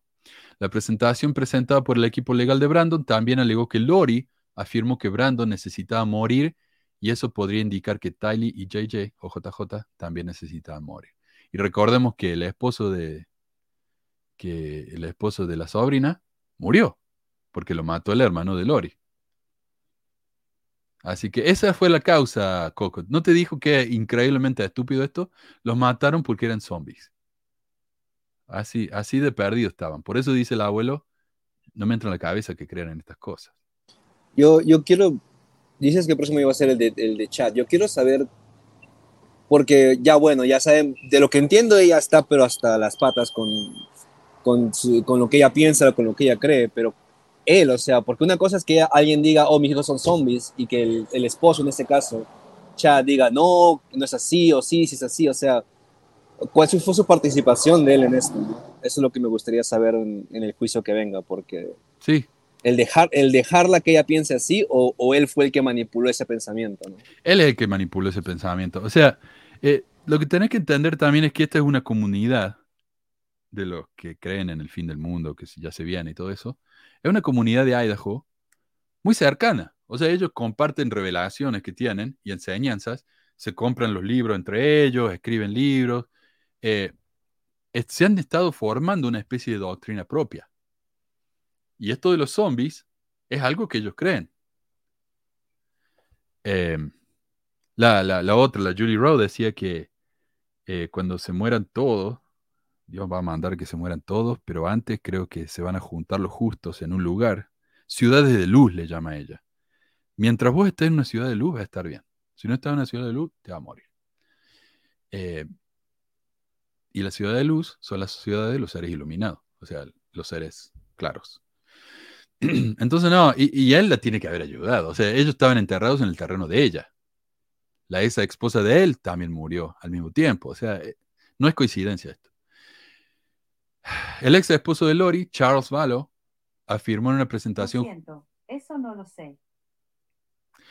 eh, afirmó en una presentación judicial de febrero de 2019 que parte de la razón por la que quería divorciarse de ella se debía a sus creencias religiosas extremas, algunas de las cuales supuestamente lo amenazaban con violencia, según documentos judiciales obtenidos por Fox 13. Ahora, imagínate que vos estás en la mente de ella, ¿no? Vos sos una de estas creyentes en esta religión, que parece que también es un tema común eh, la salud mental entre esta gente, o al menos cierto tipo de problemas mentales. Eh, vos la crees. Y vos realmente crees que para, para preparar la venida de Jesucristo tenés que eliminar a cierta gente. Si esa cierta gente son tus hijos, Abraham lo hizo. Como nos diría Roberto, si lo Dios manda, hay que hacerlo. Si Nelson me pide a mi esposa, hay que obedecer. O sea, a ese punto llega el fanatismo y la creencia. Si vos realmente crees en esa religión y realmente crees que es lo que Dios quiere para vos, lo vas a hacer. O sea, desde el punto de vista, desde ese punto de vista, ella hizo lo que pensaba que era correcto, pero basándose en creencias increíblemente estúpidas. Mano, Dale. pero eso, eso de verdad que es, yo lo considero como demasiado, pero creo que extremadamente peligroso en la, en la sociedad. El hecho de, de caer en un nivel de fanatismo tan grande como lo, por ejemplo, las religiones ahora. Eh, me había enterado de un caso, creo que fue de los testigos de Jehová, que un señor simplemente dejó morir a su hijo porque no quería hacerle una mm, transfusión de sangre. Él era el único Mm. compatible con, con su hijo, Es para mismo, salvar a su hijo, es lo mismo. ¿verdad? Y dijo, no, él no tiene por qué recibir sangre ni nada por el estilo. No permitió que, que donaran sangre para salvar a su hijo, ni él, que era compatible con, con su propio hijo, eh, deseó darle como su, su propia sangre. O sea, no sé, tal vez eh, cuando llegas a ese nivel de fanatismo es, es básicamente imposible tener un, un criterio de saber qué cosas están correctamente, o, o mejor dicho, qué cosas están bien y qué cosas están mal, por más de que tu, tus creencias digan lo contrario, ¿no? Yo no le veo diferencia. Negar una transfusión a tu hijo lo estás matando. Sí, literal. O sea, no sé, yo, yo la verdad que a veces me sorprendo cómo, cómo el nivel de fanatismo de algunas personas terminan en tragedias como, como estos casos, ¿no? Acá en Utah lo que hacen es si tu hijo se va de la iglesia o si tu hijo dice que es gay, muchas veces te echan de la casa. Y si el chico no tiene dónde ir, termina en la calle. Lo que es casi una condena a muerte para un chico que no, nunca ha vivido solo. O como Eh, era antes, también los mandaban a campos de rehabilitación también. Sí, ahora también. St. George, allá cerca de Nevada. ¿Hasta ahora sigue eso? Está lleno, está lleno. Eh, acá hablé yo de un caso. Pucha, no me acuerdo el nombre de la chica, pero hasta salió una película de Lifetime y todo con la vida de esta chica. Que le llevaron a un centro de rehabilitación, que era una familia, era una pareja, en St. George. Y el castigo de ella, para que se hiciera eh, heterosexual, la, la hacían usar una mochila llena de piedras y pararse en una esquina de la casa por horas, a veces todo el día. La chica, cuando finalmente escapó, gracias a un maestro que la ayudó, eh, terminó con problemas tremendos de la espalda, de la columna. No la mató, pero le, cagaron la vida. O sea, eh, quiero leer un, un comentario. Dice, algunos, ellos eran activos hasta la sentencia de ella. Eh, activos en el sentido de que eran creyentes. Tal vez iban a la capilla. Yo sé que el templo para esta gente es muy importante. Tal vez iban al templo. Pero activo, activo, no sé. Ella se consideraba miembro de la iglesia. Dice Vanina, ¿podría haber sido una estrategia por parte de abogados defensores en decir semejantes locuras, cosa que la declaren insana? Entonces no iría presa a la cárcel. Eh, puede ser, Vanina, pero muchas de estas grabaciones y muchas de estas conversaciones se dieron años antes. O sea, tenemos evidencia de que ella realmente creía estas cosas. Y el, y el suegro de ella dijo que él aprendió de estas cosas antes de que los chicos desaparecieran. O sea que puede ser, es una estrategia acentuar esos comentarios. Pero que ella creía esas cosas, las creía.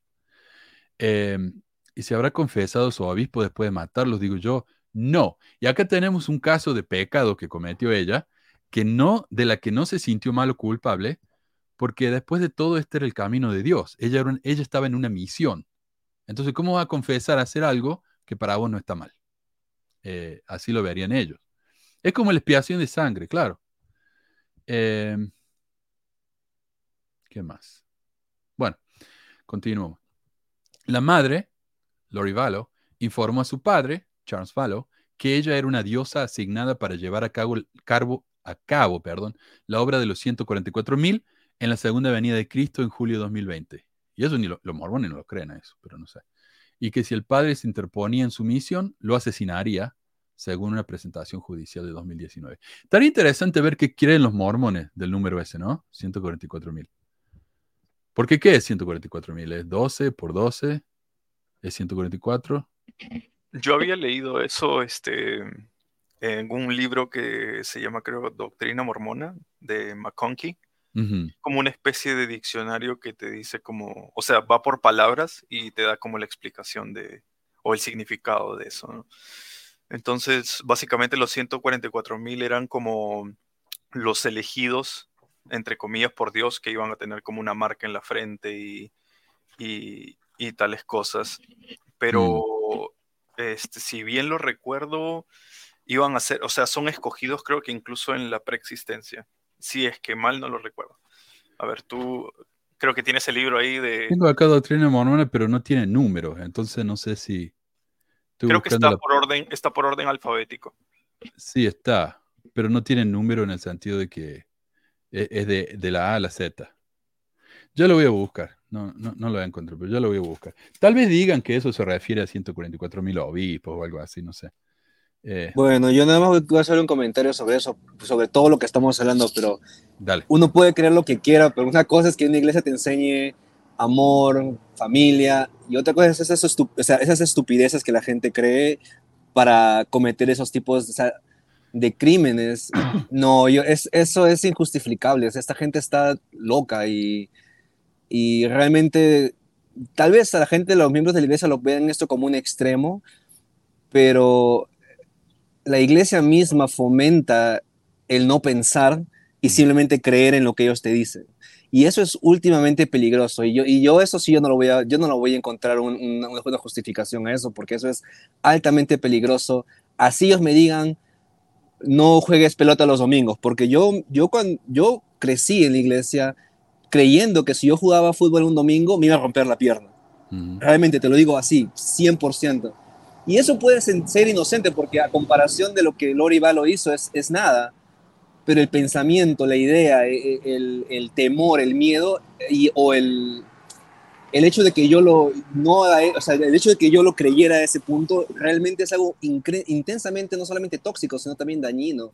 Y eso sí, no, eso sí está ya, pero, o sea, injustificable. Eso, eso es muy, muy, muy dañino. Y eso de parte de la iglesia realmente es, no sé, asqueroso realmente. Ah, sí. Sí. Mira, acá te quería mostrar yo, eh, hablando de eso, de no pensar. Central de las escrituras me tiene bloqueado, así que tengo cambio de cuenta. A ver.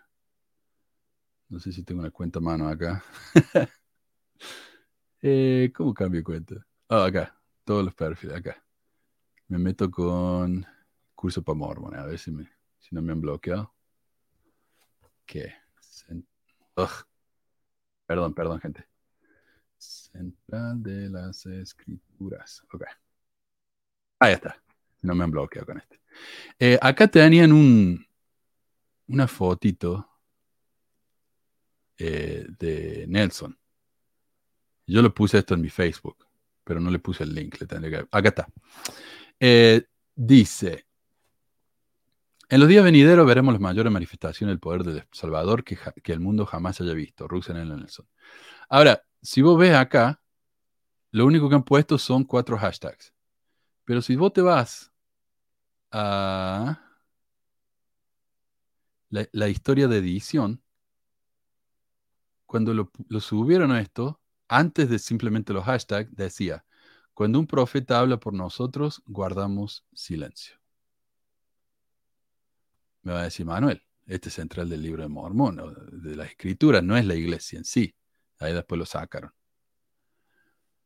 Eh, yo no sé si se enteraron, pero un apóstol va a ir a hablar a- al grupo este para darle fondos. Así que, Y eso es a lo que voy. O sea, yo digamos que, bueno, una, no quiero juzgar realmente, pero digamos que una, una persona quiere ir a la iglesia porque dice, bueno, yo voy a la iglesia porque aún así es bueno para mis hijos, es bueno porque enseña los valores, pero cuando yo voy y me enseñan ese tipo de cosas, ya pasa esa, es, ese límite de, de que me están enseñando valores, me están enseñando a, a callarme y a, y a- y a simplemente obedecer como máquina lo que me están diciendo, y eso, eso es lo dañino, pienso yo. Sí. No, es- es limitar, eh, eh, eliminar el pensamiento propio. Es una gran manera de controlar a la gente. Esto que están diciendo acá. Esto es control de comportamiento. Esto es un desastre. Por eso lo borraron, me imagino yo. Dice Varón, en Uruguay hay casos de transfusión de sangre de personas a de Jehová. La ley da derecho a los médicos de hacerlas y los padres o familias no pueden negarse porque van a prisión. Perfecto. Y se van a negar igual. O sea, ellos se van a ver como, como mártires. Eh, Saldana dice, conozco un caso de una hermana de la iglesia Sud que hizo una atrocidad con su hija porque no se mantuvo casta ni virtuosa para la iglesia. Hablando de eso, tenemos el caso acá de, yo lo comenté hace un par de años, Eh, un hombre que su hijo no quiso ir a la misión, entonces lo estranguló, no lo mató, pero lo, lo, atacó físicamente, mal, mal, mal, mal. Eh, el hombre terminó en la cárcel, por supuesto, porque es abuso. Eh, ah, mira, Alex. Qué bonita voz tiene Alex. Ah, bien ahí. Eh, pobre Coco. Alguien diga de Coco, carajo. Bueno, eh, ¿qué estábamos diciendo? Ah, y el hombre este lo estranguló el chico porque no se quería la misión. Terminó en la cárcel. Pero yo diría, él como miembro de la iglesia dice, valió la pena, porque yo hice lo que pensé que era justo. La esposa lo dejó porque el tipo era abusivo con ella también, así que, no sé, no hay tan gran cosa, no puedo decir. Pero eso es tóxico, eso también lo dice la gente. En mi tiempo decían, si, este, prefiero que regreses en un ataúd a que no regreses con honor. Claro, sí, exacto. Es mejor morirse que romper la ley de castidad.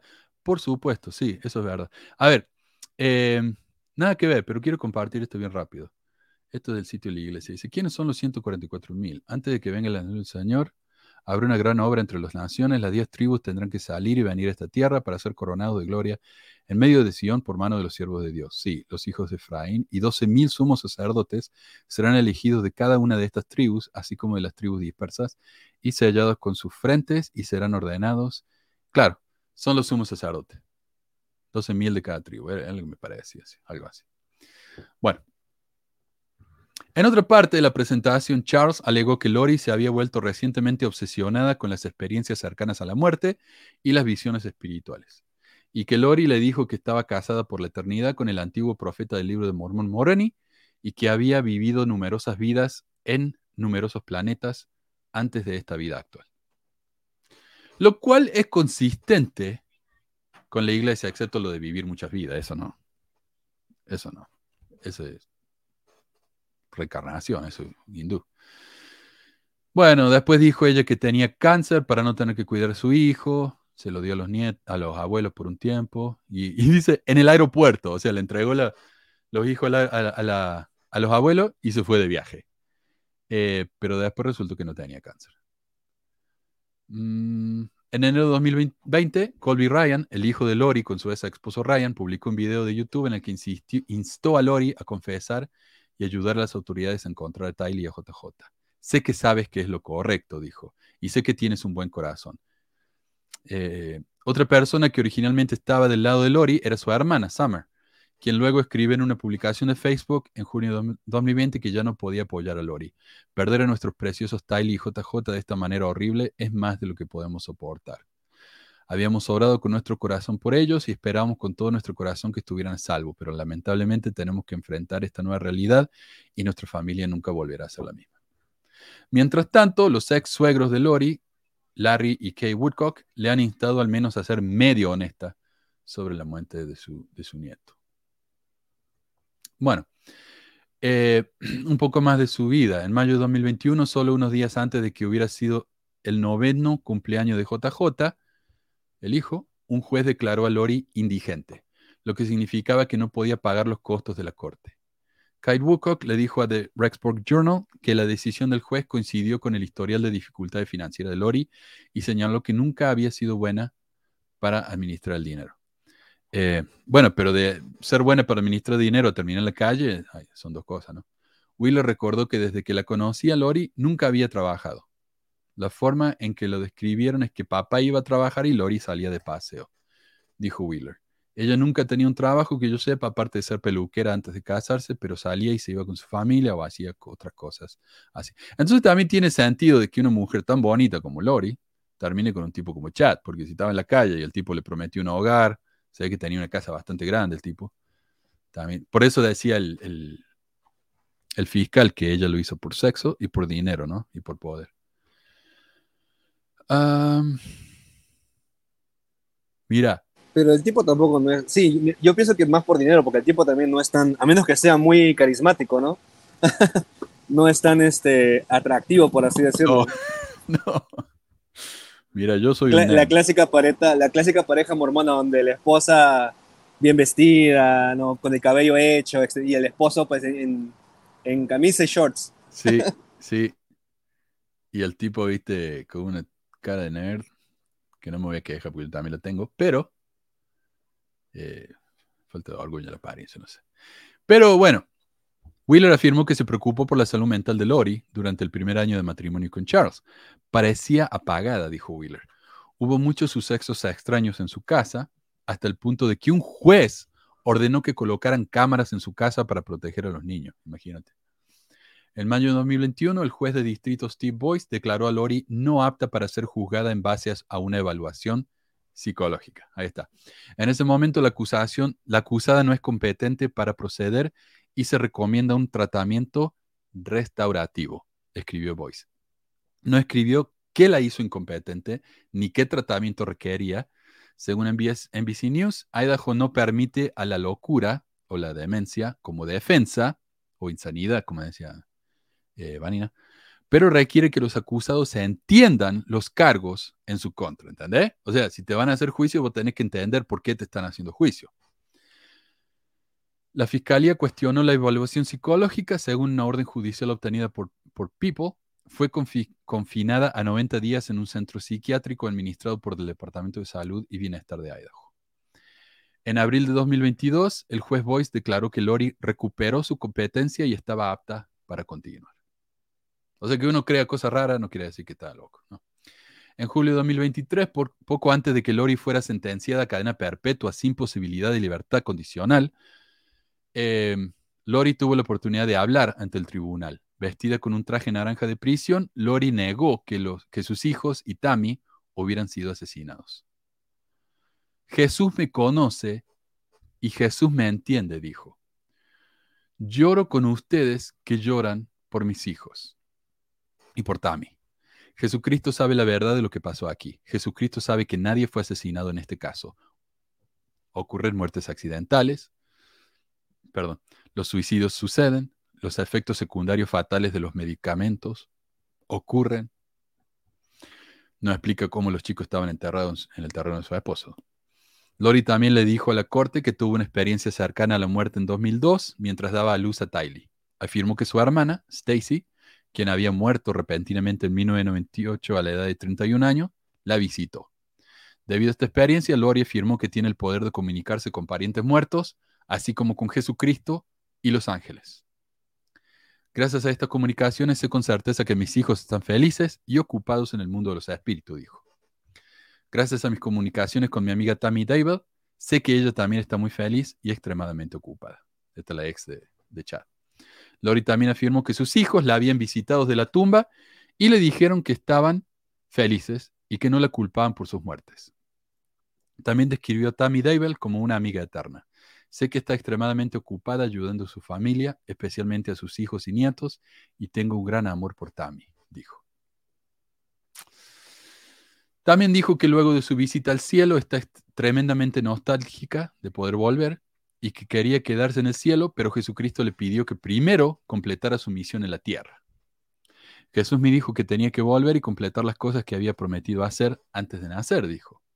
Lori dijo que el plan de Jesús para ella le causó mucha angustia porque sabía que el cielo era mi verdadero hogar.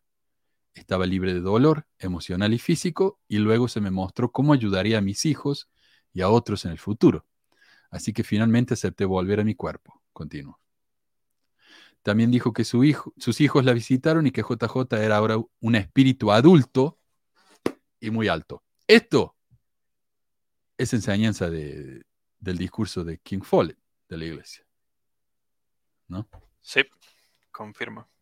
La historia de cómo Chad y Lori se conocieron era igual de extraña. Según su amiga Melanie Gibbs, definitivamente había una atracción desde el principio.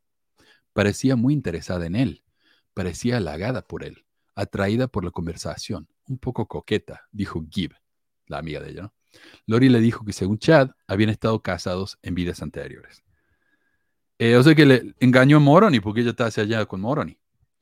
Ella compartió conmigo que él le había dicho que se habían casado en otro periodo de tiempo, dijo Gibb. Ella creía eso. Ya tenía el sistema de creencias de vidas múltiples, como lo llaman ellos, ya creía en eso antes de conocerlo físicamente. Después de la conferencia, la pareja continuó comunicándose, dijo Gibb, y según Lori, ella y Chad se habían reunido nuevamente en su vida actual y que Jesucristo los había sellado por la eternidad.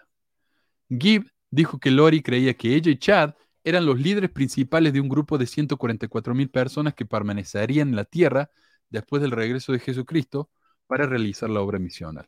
Ah, ok, ok. Entonces para ella los 144 mil no son los únicos que van a sobrevivir, son los misioneros. Ahí, ah, ok, ahí ya entiendo. También dijo que había soñado que su esposo Charles y su hijo JJ iban a morir en un accidente de auto. Escucha esto, porque loco. Ok, ellos soñó. JJ y, y Charles se van a morir, ¿verdad? Es el plan de Dios. Pero Satanás había interferido con el plan. O sea, ellos tenían que morirse, pero Satanás los detuvo. Entonces ella se vio encargada de realizar el acto. Gibb también dijo que Lori y Chad se juntaban en moteles mientras Chad todavía estaba casado y que este asunto estaba permitido. Me preguntaron, ¿confesó al obispo? No hace falta, porque ellos ya estaban sellados en una vida anterior.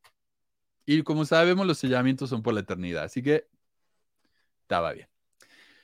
Eh, no sé, ese es el caso entonces de Chad y Lori Valo. La mina, de, la, la, mina, perdón, la señora está en la cárcel por, por toda su vida, no tiene ni posibilidad de salir a libertad condicional, nada, se va a morir en la cárcel. Y el tipo probablemente también. Aunque no sé en Idaho, supongo que existirá la pena de muerte, acá en Utah existe. Así que si no le dan la pena de muerte, va a pasar la vida en la cárcel también, seguramente. Eh, Dice Soledad, hay una grabación del esposo con la policía donde decía que Lori creía que era un ser resucitado. Era Charles que después lo mató a Alex el Cuño. Ajá. Sí. Eh, la iglesia misma es parte del comportamiento de sus miembros, hacerlos tan, creo que dice fanáticos de la religión y la doctrina. Claro, si vos te tomas a la iglesia en serio, en serio, en serio, vas a hacer cosas que no harías de otro modo. Como por ejemplo, darle tu esposa a Nelson. O si el espíritu te dice que tienes que matar a tu hijo, matar a tu hijo. Eh, la iglesia no se pronuncia en esto, como siempre se resta. No sé, la iglesia no ha dicho nada. Lo que sí sé es que no lo han excomulgado todavía. Todavía son miembros de la iglesia. Eh, bueno. Ah, mira, Indigo. Coco es buena persona. Gracias, ¿eh? algo, algo. ah, mira, Coco tiene facha, muy buena barba, Coco. Pero que, bueno, todos hombres lo que te dicen eso. Vamos. Eh. Carmen lo dice, hubo un, hijo, hubo un hombre que el hijo no quería ir a la misión y lo llevó y lo dejó en el desierto en Sion o Moab o algo así. El joven recibió revelación y fue, lo compartieron como experiencia de fe. Sí, es, es verdad esto, yo lo hablé también en el programa. Estaban de campamento, de hecho, la familia, y estaban, sí, allá en el medio del monte. Eh, Sion es el parque nacional acá. Y cuando el chico dijo que no quería la misión, la familia dijo, bueno, nos vamos a la casa. Y se fueron y lo dejaron a él ahí. Y él tuvo que llamar al abuelo para que lo viniera a buscar. Y él compartió esa experiencia como misionero, diciendo, mira, qué buena experiencia, ¿no? Eh, increíble. ¿En qué planeta están las 10 tribus? ¿Cómo dice van a bajar la tierra? Mm. Del cielo, me imagino yo. No sé. Yo pensé que las 10 tribus estaban adentro del- de la tierra, porque la tierra es hueca. Están ahí metidos ahí adentro. También hay nazis en el, en el centro de la tierra. Eh, bueno. Los que fuimos vivos ahí entendemos un poco la locura que es Rexburg. Es Idaho, loco. Mira, ok. Los mormones de Idaho, extremo. La BYU en Idaho es mucho peor que la BYU en Utah. Eh, Ni, ¿Perdón? ni sandalias puedes usar. Ajá. Si usas sandalias no te dejan tomar exámenes. Eh, Mario G. Romney enseñó eso. Que dice que es mejor regresar en un ataúd que sin honor de la misión. Mira vos. Yo, yo a Romney lo respetaba mucho por su, su defensa de, los, de las minorías raciales, pero mira, si dijo eso, qué feo. Es lo que te muestra, ¿no? Que incluso una persona razonable como Romney puede llegar a decir eso. Los dos estaban locos y cuando se juntaron se potenciaron. Bueno. Bueno, eh, después voy a leer más. Pero eh, antes de terminar. Oh, mira. Irina. Muchísimas gracias, Irina. Acá nos ha dado un, un super sticker. Esto es para vos, Irina. Gracias, hermanos. Besitos y abrazos. De nada. Eh, muchísimas gracias. No, voy, a, voy a Eh. amar eso. voy a amar Eso es Sobre para la todo- eternidad, para sí. todos los tiempos, de verdad. No, sobre, sí, todo, vale. sobre todo la cara que pone al final. Qué increíble, amigo. Denle su like, sí, pónganse las pilas, no cuesta nada. Eh, BYU, BYU Idaho es BYU Taliban, dice. Son así, son loquísimos. Em, también hay extraterrestres. Sí, esto me la. Yo lo, yo lo digo porque yo cuando iba a instituto allá en, Córdoba, Argentina, nuestro eh, líder del SEI era muy amigo del líder del SEI del sur, de Seiza, no sé dónde, porque se habían criado juntos. Él era de allá, lo trajeron a Córdoba. Entonces lo invitó a que viniera a dar una charla. Entonces se vino del sur, ¿no? Se vino a Córdoba y dio una presentación.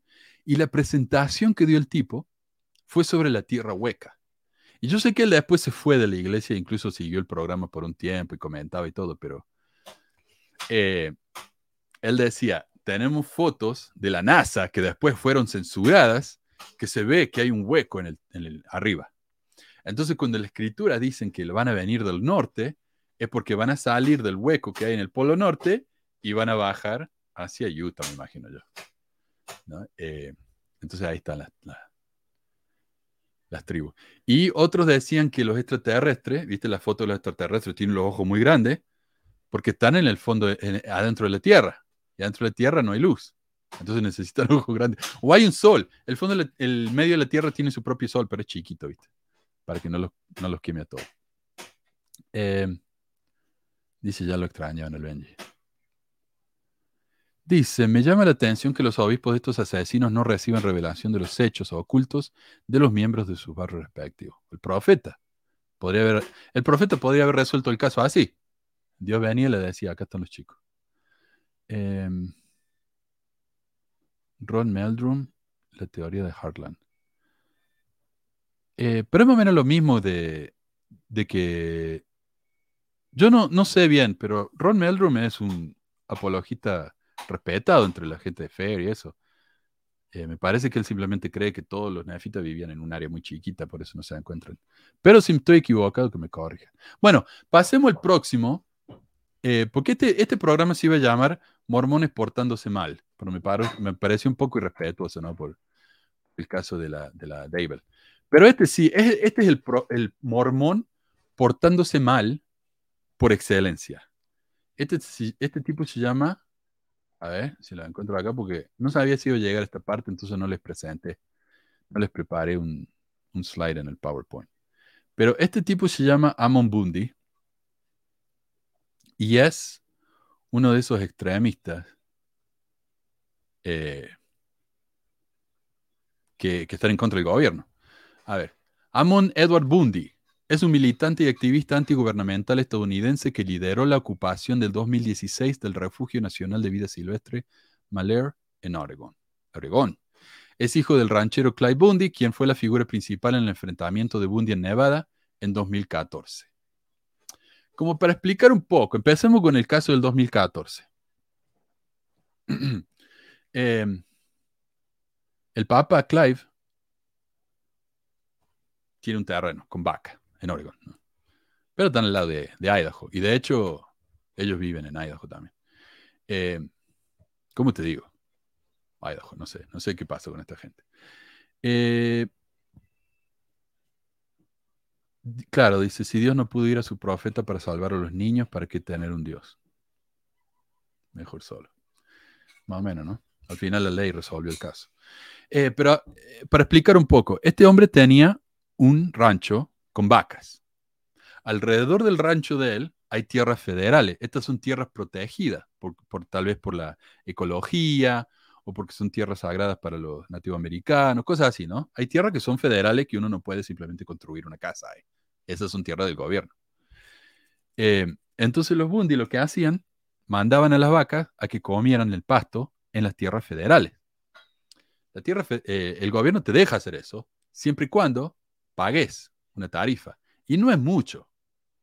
Son monedas, pero es como una, una- una cifra nominal, ¿no? Para que no, para que simplemente no vaya y le destruya la tierra, porque eh, las vacas al comer el pasto, están sacando el pasto y están, no sé, de parte en parte están dañando la tierra también. Por eso no quieren que coman en su tierra, quieren que coman en la tierra del gobierno.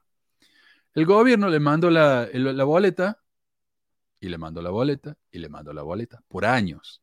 Esa cifra nominal, sumada a todas las, vacas que tenía, que tenía como 300, por todos esos años, se convirtió en una suma grande. Los Bundy se negaron a pagar. Entonces, ¿por qué ellos no creen en el gobierno federal? Para ellos, el gobierno más alto que existe es el gobierno estatal. Y algunos ni siquiera creen en eso, solamente creen que el sheriff es el- la autoridad más grande de la tierra. Ok. Eh, eso era como para explicar, ¿no? ¿Por qué el problema? Entonces, lo que pasó, la Oficina de Administración de Tierra, la BLM, yo sé, suena como Black Lives Matter, suena confuso porque también vamos a hablar de Black Lives Matter. Pero ellos mandaron a, a- a un camión a, ¿cómo se dice? Recuperar seis cabezas de ganado de la tierra de los Bundy. O sea, este era, este era un ganado que no era de los Bundy. Fueron a recuperarlo y cuando estaban saliendo, Amón, no sé si reconocen ese nombre, Amón del libro de Mormón, ¿no?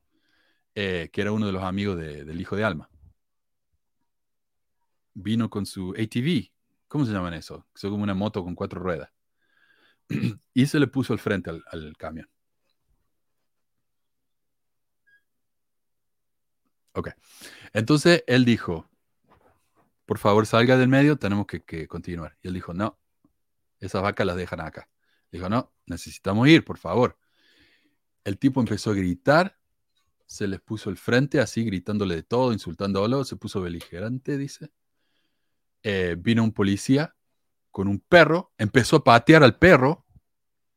Entonces los policías le dispararon con una, una de esas pistolas eléctricas, paralizante. El tipo, ok, esto está bueno. Al tipo le dispararon con eso, se sacó los cables de la pistola y siguió caminando hacia donde estaban los policías. Entonces le dispararon otra vez y ahí lo, lo calmaron, ¿no? Y por supuesto lo arrestaron por, por tratar de amenazar a la policía y todo eso. Eh, entonces hicieron una protesta. Y en la protesta participó un grupo que se llama los Oath Keepers, o los, los que mantienen la promesa, algo así. Los Oath Keepers son una milicia extremista, antigubernamental de extrema derecha, considerada un grupo terrorista por el FBI.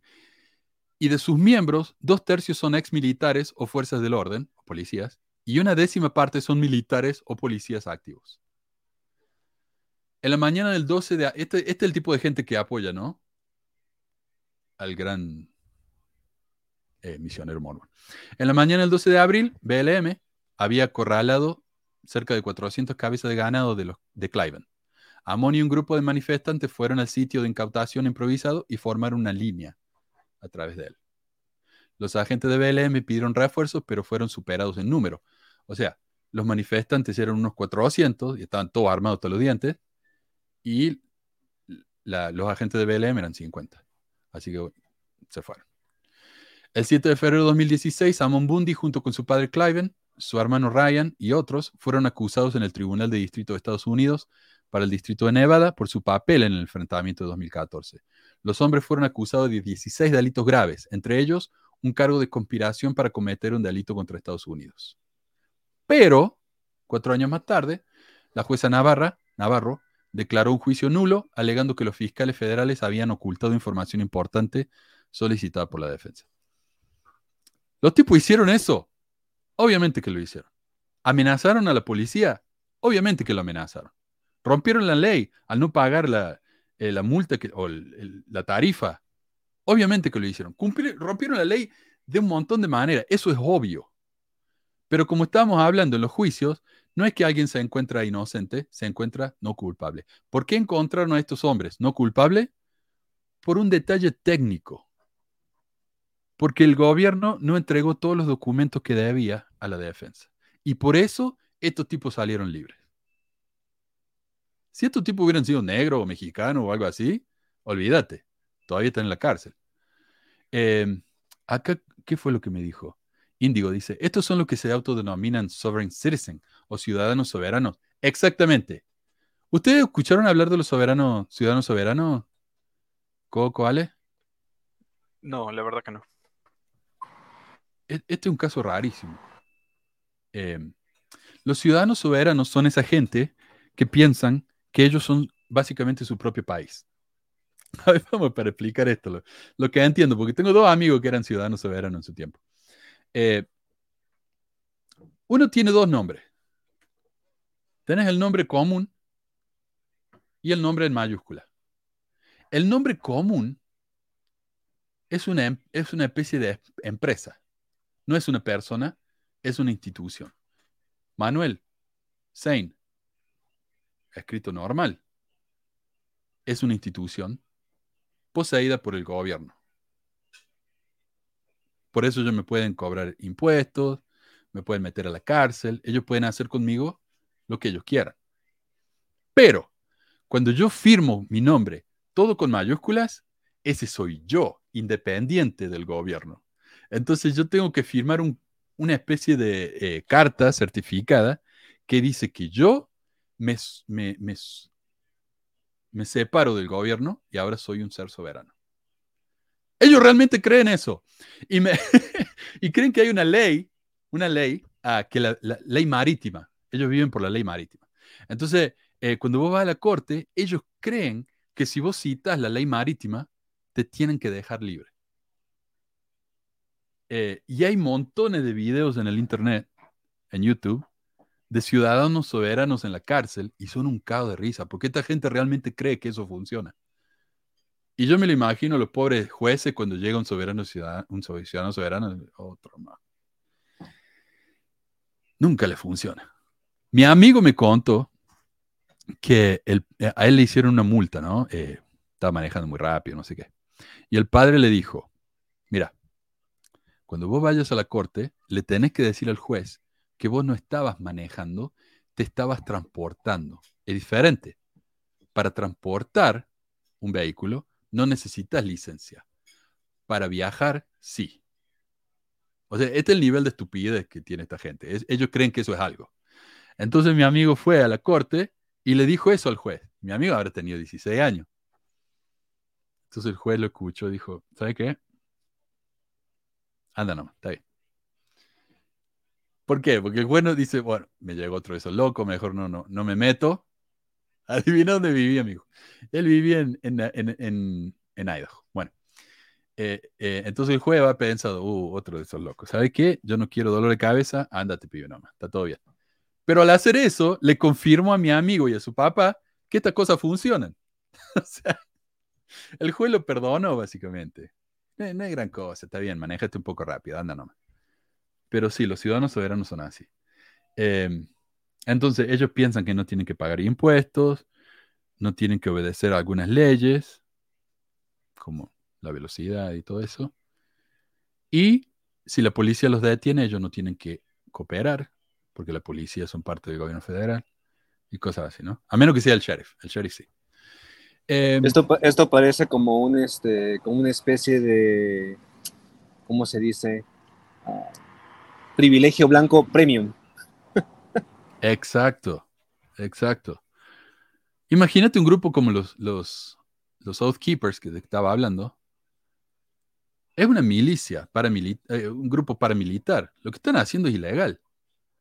Pero si fueran todos negros, marrones, olvídate, los tipos ya están presos todos. Igual muchos están presos porque ocuparon el Capitolio el 6 de, 6 de enero, así que hay cientos de los, de los tipos que están presos ahora. Bueno, después de eso, se acabó. Se acabó el tema de- del enfrentamiento con el gobierno en el rancho. Tema nuevo, dos años más tarde. O eh, sí. En 2015, los ranche- rancheros Dwight y Stephen Hammond fueron sentenciados a cinco años por dos cargos de incendio provocado en tierras federales. A fines de 2015, el caso Hammond atrajo la atención de Ammon y su hermano Ryan Bundy. Eh, aunque los ganaderos rechazaron la ayuda de Bundy y dijeron, no, gracias, gracias. los Bundy decidieron liderar una ocupación armada del área de la sede del Refugio Nacional de Vida Silvestre Malheur, en Oregon, el 2 de enero. O sea, este es un edificio chiquito, ¿no? Un edificio en el que eh, es protección para los pájaros. O sea, ¿qué, qué, significa eso? Que es un área donde ellos saben que los pájaros vienen, por ejemplo, cuando vienen de, de Canadá y van a México, paran en ciertos lugares y siempre son los mismos lugares. En este lugar en, en Oregon, ahí es donde paran los pájaros, entonces eso es un área protegida. Es tierra federal, como estaba diciendo, ¿no? Entonces estos vinieron, como es tierra federal, la ocuparon. Pero no había nadie ahí. O sea, no, no, no es una área ocupada por nadie, porque no se puede vivir ahí. Tal vez había un, un guardabosque nomás, pero nada más. Ocuparon el área, ¿no? Para protestar lo que le habían hecho a los pobres Hammond. Y se refirió a su grupo como Ciudadanos por la Libertad Constitucional y comentó que podría ser una estadía prolongada. Otra cosa que, ha- que hacen los ciudadanos soberanos es que ellos solamente creen en la Constitución original. Todas las enmiendas, no. Hasta la segunda, sí, porque la segunda es la protección de, de tener armas.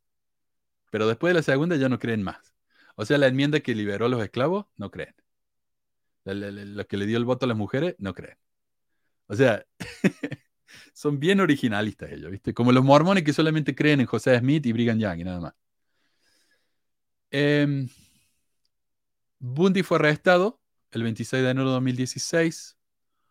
Otro vehículo con un tal Lavoy Finicum fue detenido, pero el tipo casi chocó a, a- un policía y salió corriendo y se estaba metiendo la mano en la pista, en, en el bolsillo. Entonces lo- le dispararon tres veces, porque era blanco, si fuera negro le hubieran metido 60 balazos.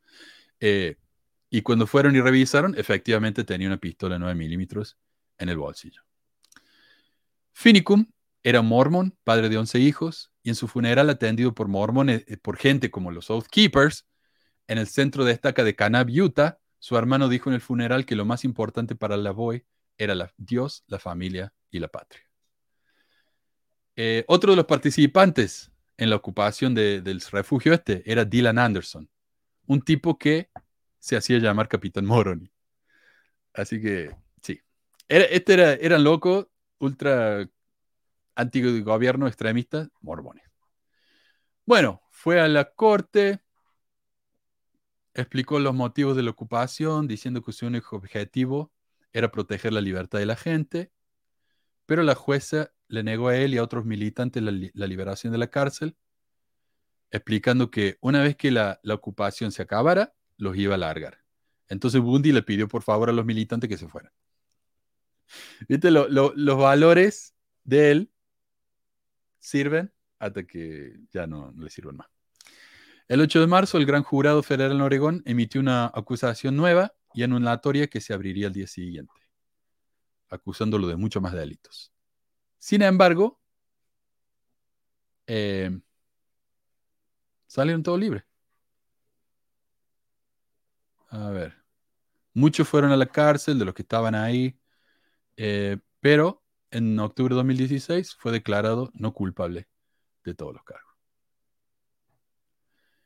Eh, de nuevo, porque era blanco. Bueno, eh, ¿qué, qué opinaba él de, no sé por qué, pero está esto ahí en el, en el artículo. ¿Qué ocupaba él de, qué pensaba él de Black Lives Matter? Ah, ya sé por qué lo puse. Bundy ha expresado su, su apoyo a Black Lives Matter, eliminar el presupuesto de la policía y los movimientos de abolición de las prisiones. O sea, él quiere que todos los prisioneros sean liberados y que no paguemos más a la policía. En julio de 2020 dijo tener que la gente tiene un problema en la cabeza si creen que Black Lives Matter es más peligroso que la policía. Y debe haber una desfinanciación del gobierno en general y especialmente de las fuerzas policiales porque ellos son los que realmente nos van a buscar y destruir. Esto fue en 2020. Un año después se postuló para gobernador. Y de repente la policía es lo más grande que hay, él ama a la policía, hay que darles más derechos de lo que tienen. Y The Black Lives Matter dijo, como probablemente saben, Black Lives Matter es una organización comunista, marxista y perversa que engaña a sus miembros y destruye la vida de las personas negras. Pero, pero eso, eso bueno, esa, eso sí es, como dice la gente en los comentarios, es, es full privilegio blanco, porque si un- una persona aquí que es negra, que habla sobre Black Lives Matter, le meten pero cualquier tipo de, critica- de críticas, él cuando habla bien de Black Lives Matter, oh, qué bonito que un, que un hombre blanco defienda esta causa, ah, y al final Ujú. es solamente una persona que va a decir lo que le convenga nada más. Ujú. Uh, se pusieron a pelear en el chat. Ateos contra creyentes. Está todo bien, gente. Si creen o no, están todos bienvenidos acá. A ver. Pucha, se armó, se armó lío acá. No estoy conduciendo, no estoy viajando, dicen ellos. No estoy conduciendo, me estoy transportando en un auto. Es como en, Perú sale una noticia donde un puente se, se destruyó, se cayó hace años. Y sale el ingeniero diciendo, no, el puente no se ha caído, no, el puente no se ha caído, se ha colapsado. Mm, La misma cosa. sí. La constitución original aceptaba la esclavitud, ¿sí? Y creo que la, la constitución original decía que los negros contaban como por dos tercios de un hombre blanco. Como dijiste, mano, si fuesen negros y hispanos los hubieran cagado balas. Ah, sí, por supuesto. Eh, eso es lo que pasa siempre acá, porque tienen miedo ellos de que ocurra un segundo. ¿Cómo fue el otro Bundy, no? Eh, eh, Ted Bundy. Él fue el problema que vino la, eh, Wa- Waco, Waco. Eso. Tienen miedo de que ocurra otro Waco.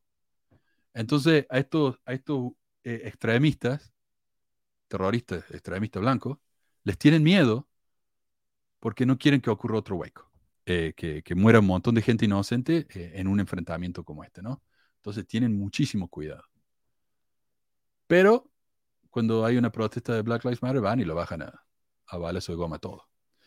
Bueno, tuvimos, tuvo muchísimos problemas él con el tema de la pandemia. Se negaba a ponerse la vacuna y se negaba a usar máscara. La vacuna a nadie le importaba, pero como no usaba máscara y él iba a lugares públicos a propósito para provocar, lo metieron en, en- en en la cárcel un montón de veces. Eh, en uno de los casos, dice que estuvo sentenciado a 48 horas de servicio comunitario y se le exigió que pagara 917 dólares.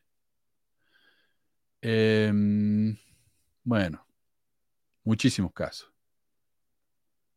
Ah, en un caso, mira, en un caso fue declarado, culpable de ocupación ilegal y resistencia al arresto por negarse a abandonar una sala de comité cerrada en la Cámara Estatal, o en el Congreso. Como no compareció en el juicio, fue declarado culpable por incomparecencia, fue condenado a cinco días de cárcel, multado y obligado a realizar 40 horas de servicio comunitario, que no debía incluir ningún trabajo que lo beneficiara a él. O sea, anda a limpiar calles, anda a hablar con los chicos en la universidad. Pero lo que hizo él fue, trabajó en su campaña para gobernador por 40 horas, firmó eso como las 40 horas de servicio, y el juez lo encontró en desacato y lo condenó a 10 días de cárcel y a una multa.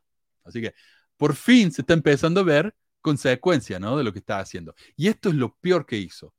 Eh, este es un tipo, es un provocador. Es uno de esos chicos, viste, en la escuela que hacen, hacen ah, problema por hacer problema nomás. Sí, Él es uno nota- de esos. Se nota ¿Ah? que no tiene nada que hacer. No, imagínate, el tipo vive en Idaho, ¿qué tiene que hacer? Perdona, perdona a los idajeños que me están mirando. Eh, Amon, ok, como digo, esto es lo peor que hizo, y esto es lo más reciente. Amon Bundy organizó una protesta en marzo de 2022 en el Hospital San Luke, en Boise, Idaho, donde él y un asociado, Diego Rodríguez, exigieron la liberación del nieto de Rodríguez, que había sido encontrado severamente desnutrido y puesto bajo cuidado protector. O sea, alguien le avisó a DCFS, ¿no? A la- al organismo encargado de la protección de los niños. Entonces, vinieron a revisar a la casa, lo encontraron desnutrido al chico. Entonces, lo sacaron de la casa, lo llevaron al hospital para que lo trataran y le recuperaran la salud. Diego Rodríguez dijo, me secuestraron el chico. Entonces, ¿qué hicieron? Él, Amon Bundi y su grupito de terroristas fueron, se pusieron al frente del hospital y no dejaban entrar a nadie. Entonces la gente que necesitaba ir al hospital no podía. Tuvieron que rechazar nuevos pacientes el resto del día. Eh, y luego empezaron a hacer una campaña de desprestigio contra el hospital diciendo que el San Luke participaba en el secuestro, tráfico y asesinato generalizado de niños de Idaho. Como resultado, San Luke presentó una demanda contra Bundy Rodríguez, Amon Bundy para gobernador, la Red de los Derechos de la Gente, Freedom Man Press, to- todas las organizaciones relacionadas con Bundy, y fueron declarados culpables en el juicio y se les ordenó que pagaran daños punitivos de más de 52 millones de dólares. Por fin, por fin el enfermo este va a haber consecuencias. Ahora, ¿por qué le hicieron juicio a él y a todas sus organizaciones? Porque estos tipos son muy vivos. Dicen, bueno, me estás haciendo juicio a mí, yo no tengo un peso. Entonces transfieren todo el dinero que tienen en su cuenta de banco a sus organizaciones. Yo no tengo, yo no tengo dinero. Y esa organización es mía, pero es independiente. Tiene. Entonces le hicieron juicio a todo, a todo, por las dudas. Así que bien. Y con esto ya termino. Eh, quiero hablar de la campaña de él para gobernador. En mayo de 2021 se presentó la documentación para postularse para gobernador en el estado de Idaho. Sin embargo, al ser su propio asesorero de campaña y no ser un votante registrado en el estado, porque estaba registrado en, en Oregón, o tal vez ni se registró porque no cree en el gobierno, su documentación fue rechazada. Hizo todo de nuevo. 19 de junio de 21 anunció su candidatura para la nominación republicana, indicando que sus objetivos son proteger a Idaho de Joe Biden y a aquellos en el estado profundo que lo controlan. Por si no saben, el estado profundo es un grupo secreto de los que controlan el mundo, por lo general judíos, como George Soros, eh, que le dicen a los políticos lo que tienen que hacer. Son todos títeres, ¿no? Afirmando que está tratando de elimin- eliminar la libertad de religión. Biden está haciendo esto. Tratando de eliminar la libertad de religión, a pesar de que Biden es católico.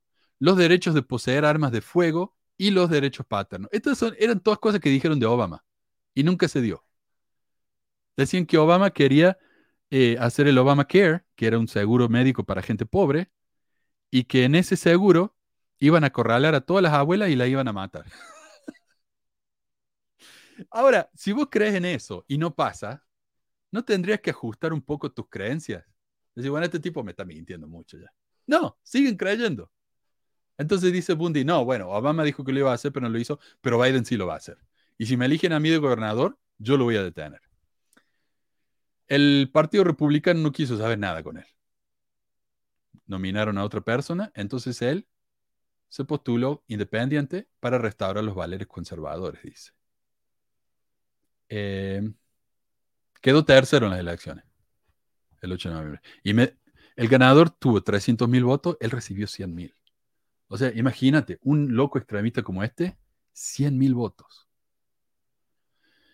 Me costó encontrar información sobre el tema ese que él dice de los derechos paternos, porque él dice que él va a eh, Biden quiere eliminar los derechos paternos. ¿Qué significa eso? Pero por suerte el sitio de él para gobernador todavía está activo y ahí dice que está a favor de algo llamado enmienda de los derechos paternales, que pide cosas como el derecho de los padres a la educación directa, incluye el derecho a elegir como alternativa a la educación pública, escuelas privadas, religiosas o en el hogar. Eh, y el derecho a tomar decisiones razonables dentro de las escuelas públicas para su hijo. O sea, si mi hijo va a la escuela pública, yo puedo decir al maestro lo que le tiene que enseñar a mi hijo. El problema es este. Nadie está en contra de eso. En mi escuela, por ejemplo, cuando yo era maestro del, del junior high, para que los chicos pudieran aprender sobre la, la evolución, el maestro tenía que mandar un permiso a la casa. Si los padres no querían que su hijo escuchara sobre la evolución, podían tener una hora libre en vez de ir a clase. Y eso no podía estar en el examen. Entonces, es- esto es lo que, como lo veo yo. Estos tipos dicen, nos están persiguiendo, nos están atacando. Así es como nos atacan. Pero ninguno de esos ataques son reales. Pero la gente que los escucha dice, oh carajo, nos están atacando. Y gracias a él, él nos va a proteger. Él va, él va a detener todos esos ataques. No sé si se entiende lo que estoy diciendo. O sea, Sí, pero eso, es, eso también es- un gran paralelo a la, a la mentalidad mormona. pues, eh, pues, porque una cosa es que uno cree estupideces y otra cosa es que, que, que quieran que todos los demás crean que eran la misma estupidez. ujú, O sea, son dos cosas diferentes. O sea, uno puede creer lo que ellos quieran, pero el- cuando esa creencia impone que otras personas no solamente crean, tienen que creer igual que ellos, sino que todos se tienen que ajustar a lo que ellos creen, eso, eso es algo, eso es algo, no sé, no debería ser así. Pues. no. Pero la iglesia es lo mismo. La iglesia te dice, nos están Claro. persiguiendo, nos están atacando. Nadie les dice nada. Nadie le está diciendo lo que tienen que hacer. Dame un segundo. Any what? WD-40 in the garage. On my table. Remember my table where I used to do the 3D printing? Oh. I'm pretty sure it's that. I'm pretty sure it's that. If it's not there, we don't have it. Perdón. Por Em, eso digo que es una mentalidad muy, o sea, un paralelo a la mentalidad mormona, porque, o sea, na- nadie está impidiendo que ellos crean lo que ellos crean. Lo que se está impidiendo es que ellos impongan sus creencias y que digan, no, así es la cosa y así tiene que ser y las leyes tienen que cambiar porque así lo digo yo. Eso, no, está- eso no, pues eso ya es el extremo, ¿no? Y eso es lo que No. se acusa, eso es lo que se, se dice, no, no, no es- eso no está bien. Mira, lo que es persecución para los, para los cristianos, los creyentes, o gente como esta, es que el gobierno no esté dispuesto a prohibir lo que ellos quieren que se prohíba. O que no le den el derecho, derecho a ellos a discriminar a la gente. Si ellos no tienen el derecho a discriminar a alguien, están siendo oprimidos. Pero eso no existe, pero eso no existe porque BYU puede seguir oprimiendo a los homosexuales desde su universidad, porque es una universidad privada, ¿no? Claro. A ver qué dice acá. Edu dice, cuando vi el discurso de Biden luego del ataque al Capitolio, me pareció que le imitó la postura de Gordon B. Hinckley al hablar en público, los mismos movimientos de brazo derecho. Ah, ok. Em, lucha por los derechos paternos, pero en el momento en que el niño es gay, su derecho es echarlo de la casa, no tiene sentido. Ya, Bien. eso, a eso voy. Es- Eso, eso, eso no está bien. O sea, la gente lo va a seguir haciendo igual, pero eso no, eso no quiere decir que esté bien. Claro, y, y- y hablando más de los derechos eh, paternales, en el sitio de él, él dice que derechos paternales significa que si yo, como padre, no quiero que mi hijo reciba un cierto tratamiento médico, no lo recibe y listo. Ahora eso, por supuesto, no está permitido, porque si mi hijo se me va a morir, los médicos le van a dar el tratamiento que merece. Pero él dice, no, no, no, no, no. Yo no, yo no quiero que mi hijo reciba ninguna vacuna. Eh, tenemos cosas como el polio, que se han eliminado de la, de la sociedad. Pero hay lugares, por ejemplo, entre judíos hasídicos, no sé cómo se dice, en Nueva York, que ellos tienen su propia comunidad, ellos hacen lo que, lo que quieren, porque son su propia comunidad y tienen el derecho de hacerlo, no vacunan a sus hijos y el polio ha regresado.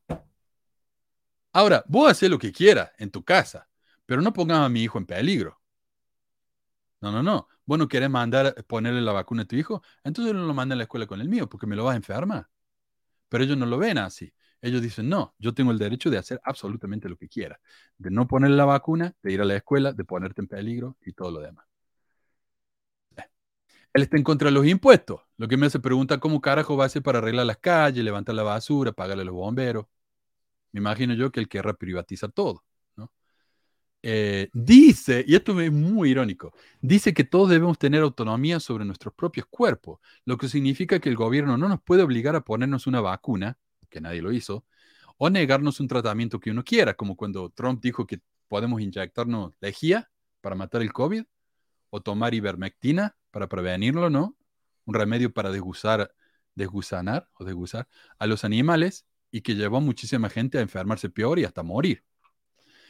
Está en contra de los programas de bienestar, lo que ayudan con un montón casi, con un monto tan chiquito que es casi irrisorio de dinero mensual a familias que a pesar de estar trabajando no tienen suficiente dinero para llegar a fin de mes. Un sueldo del Walmart no te alcanza para mantener a tu familia. Según las leyes, si vos tenés un sueldo de Walmart trabajando tiempo completo, calificas para recibir, recibir beneficio del gobierno. Entonces te dan, qué sé yo, 500 dólares, que ni te, ni te alcanza para un- la mitad de, una, de un alquiler. Eh, y sin embargo, a pesar de que él cree en el derecho de, de parasitarse, en el derecho de tener completo, ¿cómo es? Algo sobre tu propio cuerpo. Eh, autonomía sobre tu propio cuerpo, él quiere pasar una ley que criminaliza el, aborto para todos. Porque ahora el, el doctor que realiza el aborto es responsable criminalmente. La mujer, no, me parece a mí. Pero él quiere, no, son todos criminales. No sé, me parece un poco irónico. Ahora, ¿este es el mormón normal? No. Pero hay muchos como este. Hay muchos. Yo he tenido varios en mi barrio. Eh, como dijera un usuario Reddit, las sectas tienen grupos semi escondidos muy oscuros. Amón es una. Los fundamentalistas, los Death Nuts, la gente de la expiación de sangre, son parte de lo que se consigue con la paranoia de que son una gente apartada y perseguida que promueve la iglesia. Así que, como dijimos al comienzo con el tema de los David, si vos te tomás la iglesia en serio, por consecuencia natural, tenés que hacer cosas como esta. Porque es lo que la iglesia enseñó en sus comienzos y hoy muchas de esas cosas no se han negado. Así que, mira, la iglesia habló en contra de la ocupación del refugio de, pájaros. Pero Amon nunca fue, nunca fue comulgado, nunca se le hizo un tribunal, y ahí sigue. Y dice que es un sumo sacerdote. Así que, gente como esta está bien en la iglesia. Ah, no sé si tienen alguna otra historia, si no vamos a, ver algunos comentarios. Eh, claro, la constitución era inspirada por Dios, eso es lo que cree la iglesia. Y de hecho, ¿quién fue? No me acuerdo si fue Wilford Woodruff, que bautizaron a todos los padres de la patria justamente por eso, porque son gente inspirada por Dios. Em, encontrar persecución donde no la hay es especialidad de los mormones y gentes de grupos extremos. Eso también explica por qué la gente se traga la, la mentira de Sound of Freedom y la defiende tanto. Eh, otro random, la estatuita de Messi atrás de Manu. Eh, los mormones son expertos en hacerse las víctimas perseguidas y sobre todo cuando te enteras de alguna verdad o atrocidad y les echas en la cara. Ujú. A, a mí me gustaría, no lo he hecho, pero ni siquiera tengo un testamento, ¿no? Pero me gustaría ya cuando pueda pensar en eso, agregar ahí, por favor, no se bauticen por mí cuando muera, porque, ¿no? Porque ya, ya, ya veo mucha gente queriendo ahí hacerlo, y de buena manera, pero por favor no, porque es una creencia ya, otra de las creencias un poquito raras, Pero ¿no? eso, pero eso lo respetaba la iglesia. Yo que sepa, no. Te van a bautizar igual. No te preocupes. No, no sé, pero por lo menos los que lo lean, por lo menos que mi familia que no, ¿no? Vas a Ya estar el ahí cielo. este, el primo, el primo del hermano del tío, ya bueno, ¿no? No me parece- Vas a estar en el cielo y te va a llegar tu carta de invitación. ¿Escuchaste eso de que ya no... Ah, sí. Eh, esto de que ya no hay que esperar dos años para bautizar a la gente. Yo no sé, me parece que escuché eso po- hace poquito. No sabía, Porque si pero no yo, eran yo pare- quiero, yo- no sé, pero yo, yo quiero estar, yo quiero estar en el reino celestial tranquilo, yo no quiero que me vengan a venir, ya bueno, vamos a mudarnos al reino celestial ahora sí. Yo tengo una foto acá para compartir, a ver si la encuentro. A mí déjeme tranquilo en el reino celestial, ahí, ahí. Si es como acá voy a poder ver películas, hay cervecita. Ahí está, a ver si se lo puedo mostrar. Este lo voy a poner en el grupo, en la página de Facebook, ya lo voy a subir uno de estos días. Ahí está. Em, déjame sacar esto. El reino celestial. Un lugar tan decadente que José dijo que si lo pudiéramos ver, nos querríamos matar para poder ir allí. Sí. Se ve mucho más divertido que el reino celestial. Decía que estaban todos trabajando mucho, ocupados. Tenemos escritura que dicen que Dios está llorando porque está tan triste. Le digo, no, yo no quiero nada de eso. Sí, siempre, y cuando mi, siempre y cuando mi vecino no sea Hitler, tranquilo voy a estar ahí. ya. sí, porque Hitler va a ir ahí. sí. ¿Te imaginas Hitler en la fiesta? Oh, llegó el boludo este. Dice Max, "Ah, hoy ha quedado demostrado que debemos regresar las tres horas de servicio dominical. Gracias, Max. Em, creo que son tres meses, dice. Sí, ya no hay que esperar como antes. Que, yo creo que va a ser un problema eso. Van a empezar a bautizar judío de nuevo. Am, a los 30 días. Sí, vamos a ver. Está jodido, Coco, dice. Te van a bautizar igual. bueno, ese fue el tema de hoy. Mira, ya pasamos las dos, estamos a dos y cuarto. Eh, muchísimas gracias a todos por su participación, sus comentarios. Eh, pensé que este iba a ser un tema demasiado triste, sombrío. Y mira, tenemos 115 personas en vivo, así que muchísimas gracias. Eh, bueno, de nuevo, gracias a Ana y a Irina por sus colaboraciones y, como diríamos, Gracias, hermanos. Besitos y abrazos. gracias. Eh, y nos vemos la semana. Con eso, ya estamos. ¿eh? Nos vemos la semana que viene. Gracias, Coco. Gracias, Alex. No, gracias. Gracias, gracias, hasta luego. Adiós. Nos vemos, adiós.